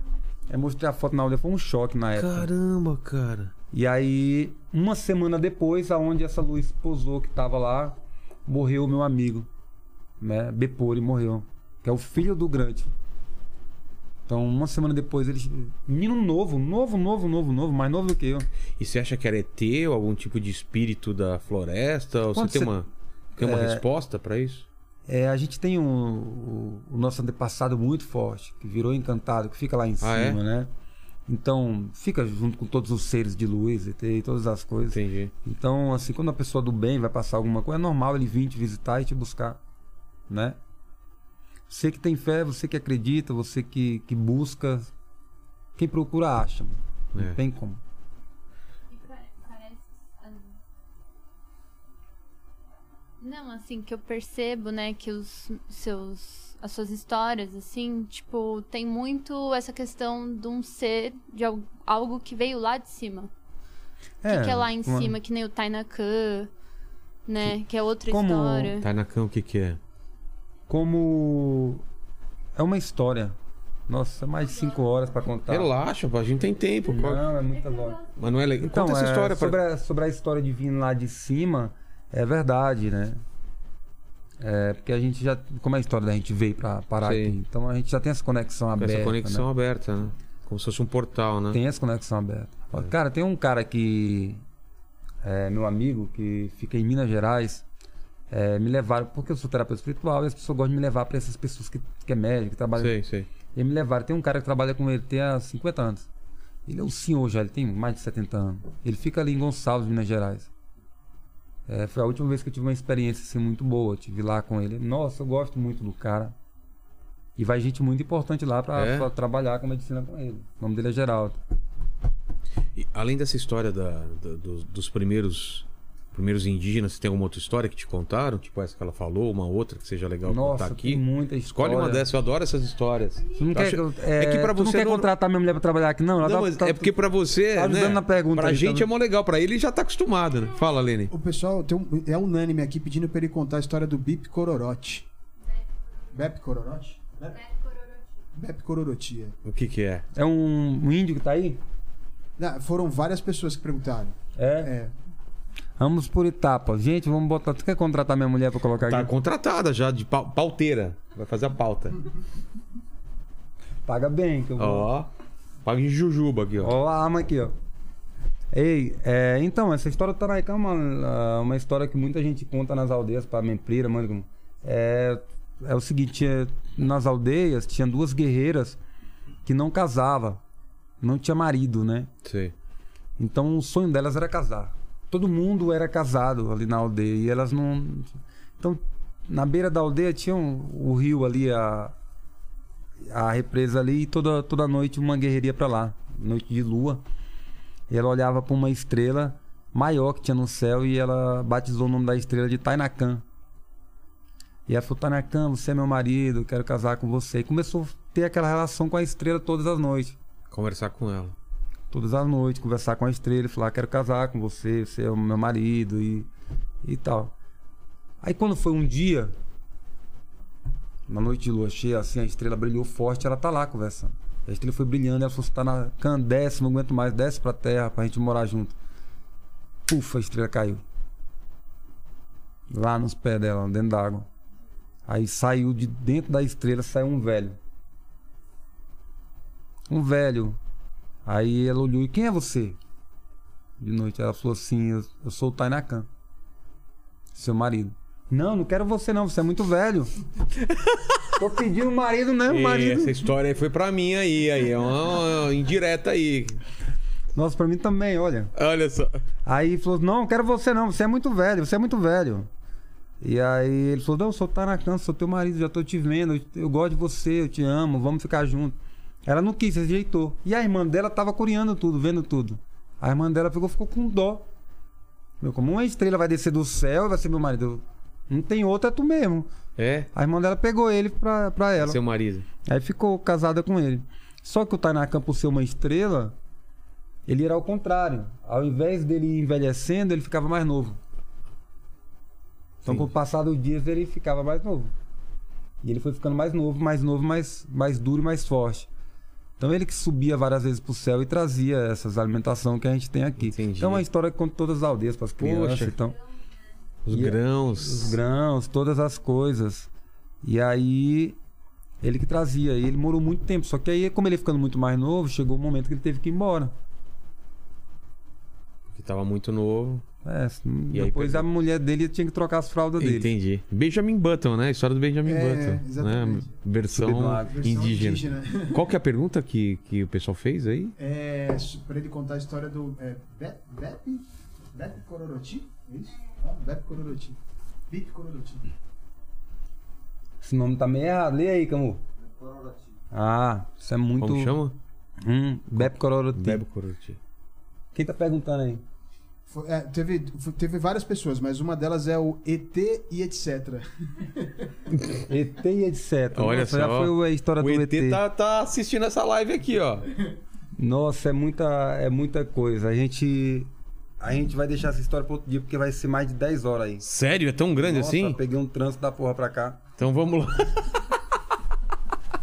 Eu não dormi ontem, levando o pessoal pra todo lado. É. Aqui, aqui foi. Foi? Foi, foi. Foi todas as perguntas? foi. Não tem nenhuma polêmica? Nós tem que dar audiência pro Vamos lá, Vilela. que mais? Você que sabe dos assuntos aí. Vamos, a gente tá aqui pra você. O que, que, que, que faltou falar, assim, que você acha que é interessante sobre a cultura, sobre os problemas que estão vivendo? O que, que você, você acha? Sua namorada também pode ajudar? também? É mulher ou namorada?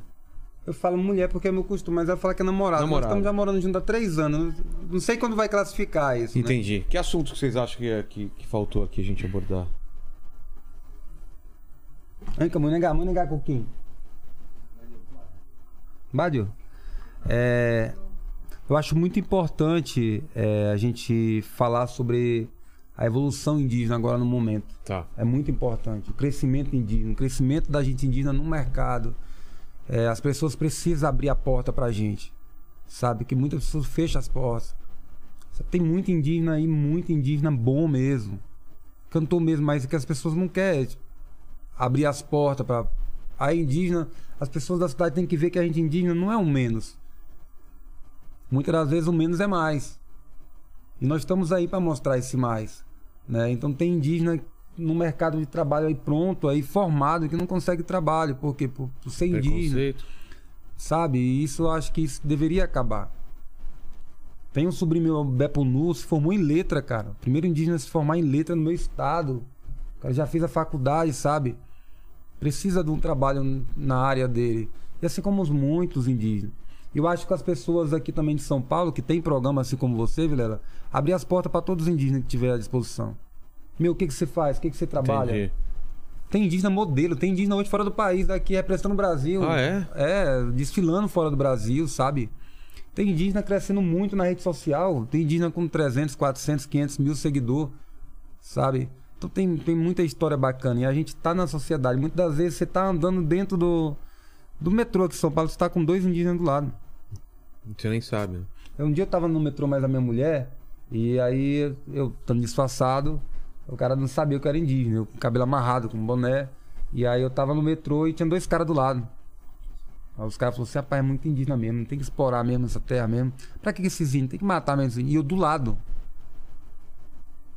Sabe aqueles caras que acho que toma alguma coisa e fica com músculo assim grandão? Sei. É, continu... continuamente. E sabe, eu acho que a gente precisa. Não, é que a gente ouve isso diariamente, né? Tipo, principalmente você. É que eu ando junto. Vejo, né? Então é muitas coisas, sabe? E as pessoas daqui da cidade elas têm que aprender a entender que a luta indígena é uma luta de todo mundo. Então precisa a gente ter apoio de você, porque a gente sozinho não vai vencer essa guerra, não. E Com certeza, né? Que Tem é- todo mundo se unir. Todo mundo fala, eu sou dono da Amazônia. A Amazônia é nossa, a Amazônia é do Brasil, mas cadê- na hora da luta, cadê?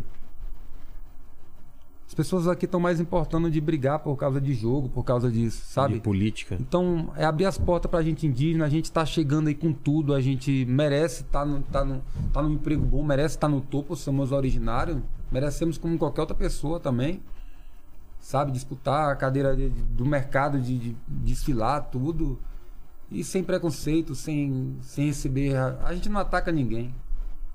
Você nunca vai ver um indígena atacando um branco na rua, nunca vai ver. Fala, ah, você é branco, não vai ver. Mas o pessoal ataca a gente.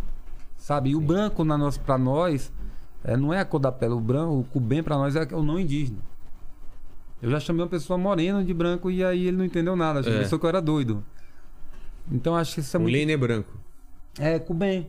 Então, ó. É, na verdade, eu sou neto de indígena também. Ah, minha, é? avó, minha avó, mãe da minha mãe era índia. Índia mesmo. Caramba. É isso aí. 80% do brasileiro que tá aqui na cidade Tem sangue indígena. não tem pra onde correr é indígena. É, tem Entendi. sangue indígena. Só nasceu da gente e veio da guerra.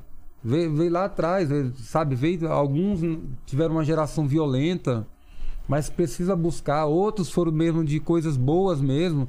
Teve a mistura, teve. Aqui o Brasil nasceu junto da cultura indígena. Nasceu da gente indígena. Isso torna nós irmãos, isso torna nós responsáveis por cuidar da nossa casa. E não deixar que o pessoal lá de fora venha fazer isso por nós. É. A gente não não, vai, pode né? deixar. E deixar aqui na cidade uma coisa até polêmica. Os pessoal da cidade gostam muito de adular o estrangeiro. Eu não tenho nada contra, tenho muito amigo, mas eu não, eu não entendo. Todo mundo vem pra cá e faz o que quer. Quer fazer um projeto na Amazônia, quer, quer Abre as fazer um- portas, né? quer fazer um bairro só de uma pessoa lá de fora. Vamos pra lá pra ver. Não faz, cara.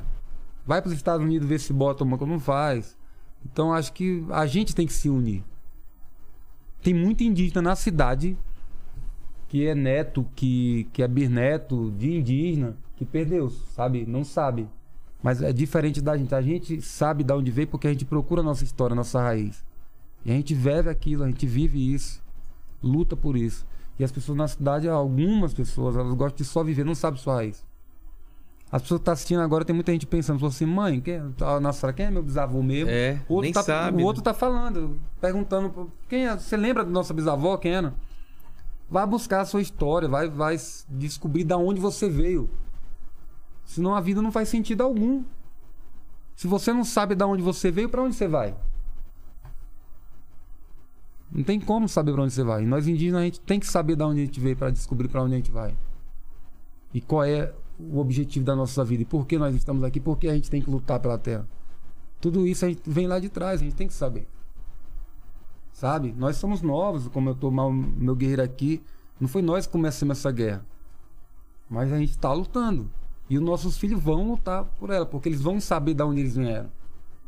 E os, até meus netos vão lutar pela mãe natureza. Enquanto tiver uma gota de sangue indígena em cima dessa terra, vai, essa gota vai estar lutando pela mãe natureza. Então entendeu a importância da gente estar dentro de todo o mercado, estar na televisão, estar na mídia?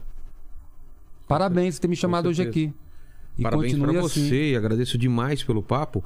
Mas, Bemol, que você não está livre ainda, porque a gente sempre termina o papo com três perguntas finais e contigo vai ser a mesma coisa. Estamos aqui falando da sua história, a história do seu povo, dos povos indígenas, povos originários aqui dessa terra maravilhosa, porque é uma terra maravilhosa, né? Tem, Isso.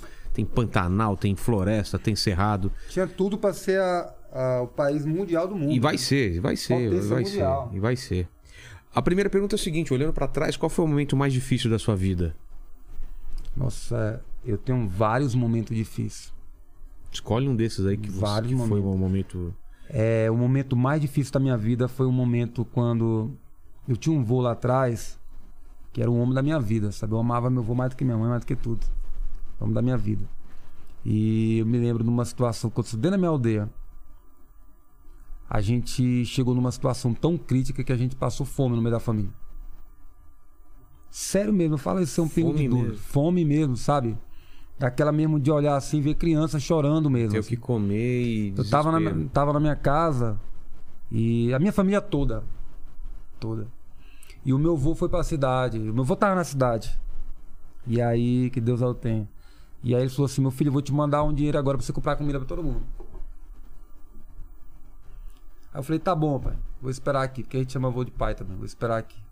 E já tinha já uns dois dias. Ele foi pra resolver umas coisas. Tinha uns dois dias que meu sobrinho, nossa, eu tenho um sobrinho chamado Chefinho. E eu lembro que ele era bebê e não tinha nem leite, não tinha nada. A mãe dele não conseguia nem dar leite porque não tinha alimentação nem pra mãe. Eu não conseguia trabalho. Isso aconteceu. É uma coisa que eu não me esqueço nunca. E meu avô falou que ia mandar um dinheiro, acho que era uns mil reais na época, pra comprar alimentação de toda a família. E a gente tá lá esperando. Meu avô foi pra rua. Aí meu avô decidiu, ele morreu. Putz. E todo mundo esperando. E ninguém sabia. Sabe?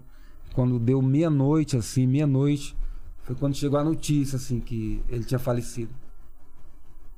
E o mais incrível de tudo isso é que a fome de todo mundo passou naquela hora. Passou porque não tinha mais lógica, sabe? Uma vida. E aí acho que foi um dos choques maior que eu já tomei na minha vida foi essa. Meu O Deus. cara que eu mais amava, assim. Tinha quantos anos? Nessa época isso tem uns. Muito tempo, uns 15 anos atrás. Entendi. Muito tempo. Mas é uma coisa que eu vou carregar pra vida. A É, só, dele. a gente só sabe o que passa mesmo, passando pelo aquilo mesmo. Eu tive vários momentos. A gente indígena, a gente sofre muito. Todo. Por isso que eu falo, chamando qualquer um indígena que você vai ver uma história. ter uma história Tem triste. uma história, mas a gente. Todo mundo tem uma história triste. Mas essa foi uma história que me chocou muito. E como vocês lidam com a morte? Vocês acreditam também numa, numa vida Sim. pós-morte? Sim, total. O que morre, o seu espírito nunca vai morrer. O que morre é a carne. Essa carne nossa não tem valor algum. Se a carne fosse tão valiosa, a gente não ia num açougue e não via uma vaca lá pendurada e o pessoal cortando ela. Isso prova que a carne não tem valor. O que tem valor é o que a gente tem dentro. É o nosso espírito, a nossa alma. Sem espírito a gente não é nada. Então o espírito, a sua alma nunca vai morrer. O que vai morrer é a carne. Sua carne morre, sua alma vai. E agora lá, o que vai importar é o que você está fazendo aqui e agora. Entendi. O que importa é se a gente ama o próximo como a nós mesmos. Se a gente cuida, respeita o outro. Se a gente ajudou o outro, é isso que importa. Carro, roupa, isso aqui tudo vai ficar. Microfone, isso tudo vai ficar. O que importa é o que a gente está fazendo agora, aqui e agora. Né? É, a segunda pergunta tem a ver com essa, né? Um dia a gente vai morrer, pelo menos dessa vida terrena de carne. E esse vídeo, assim como seus vídeos das suas redes sociais, vão ficar pra sempre aqui. O pessoal pode voltar nesse vídeo e querer saber quais seriam suas últimas palavras, Bimoc. Minhas últimas palavras, se, se fosse o término, mas eu vou ver muito para lutar, seria pedir paz ao mundo. O mundo deixou de se amar, as pessoas deixou de se amar, sabe? A gente não vê mais isso, cara. As pessoas estão mais preocupadas em criticar o outro do que ir lá e valorizar o outro. Ou ajudar, né? Eu sou muito diferente disso. Se eu ver um amigo meu, um guerreiro meu, um irmão meu, ele subindo, ele estando lá em cima, eu fico feliz e vou bater palma. Já liguei várias vezes da noite para dar parabéns para um amigo meu que ganhou um cargo no outro estado. Porque se ele chegou lá, eu sei que eu vou chegar também. E a pessoa que critica, ela nunca vai sair do lugar. Ela perde tempo, ela gasta energia com pouca coisa. Então, se fosse as últimas palavras, eu pedi, gente, se ama mais. Porque depois que você. A, uni- a única certeza que a gente tem é que a gente vai morrer.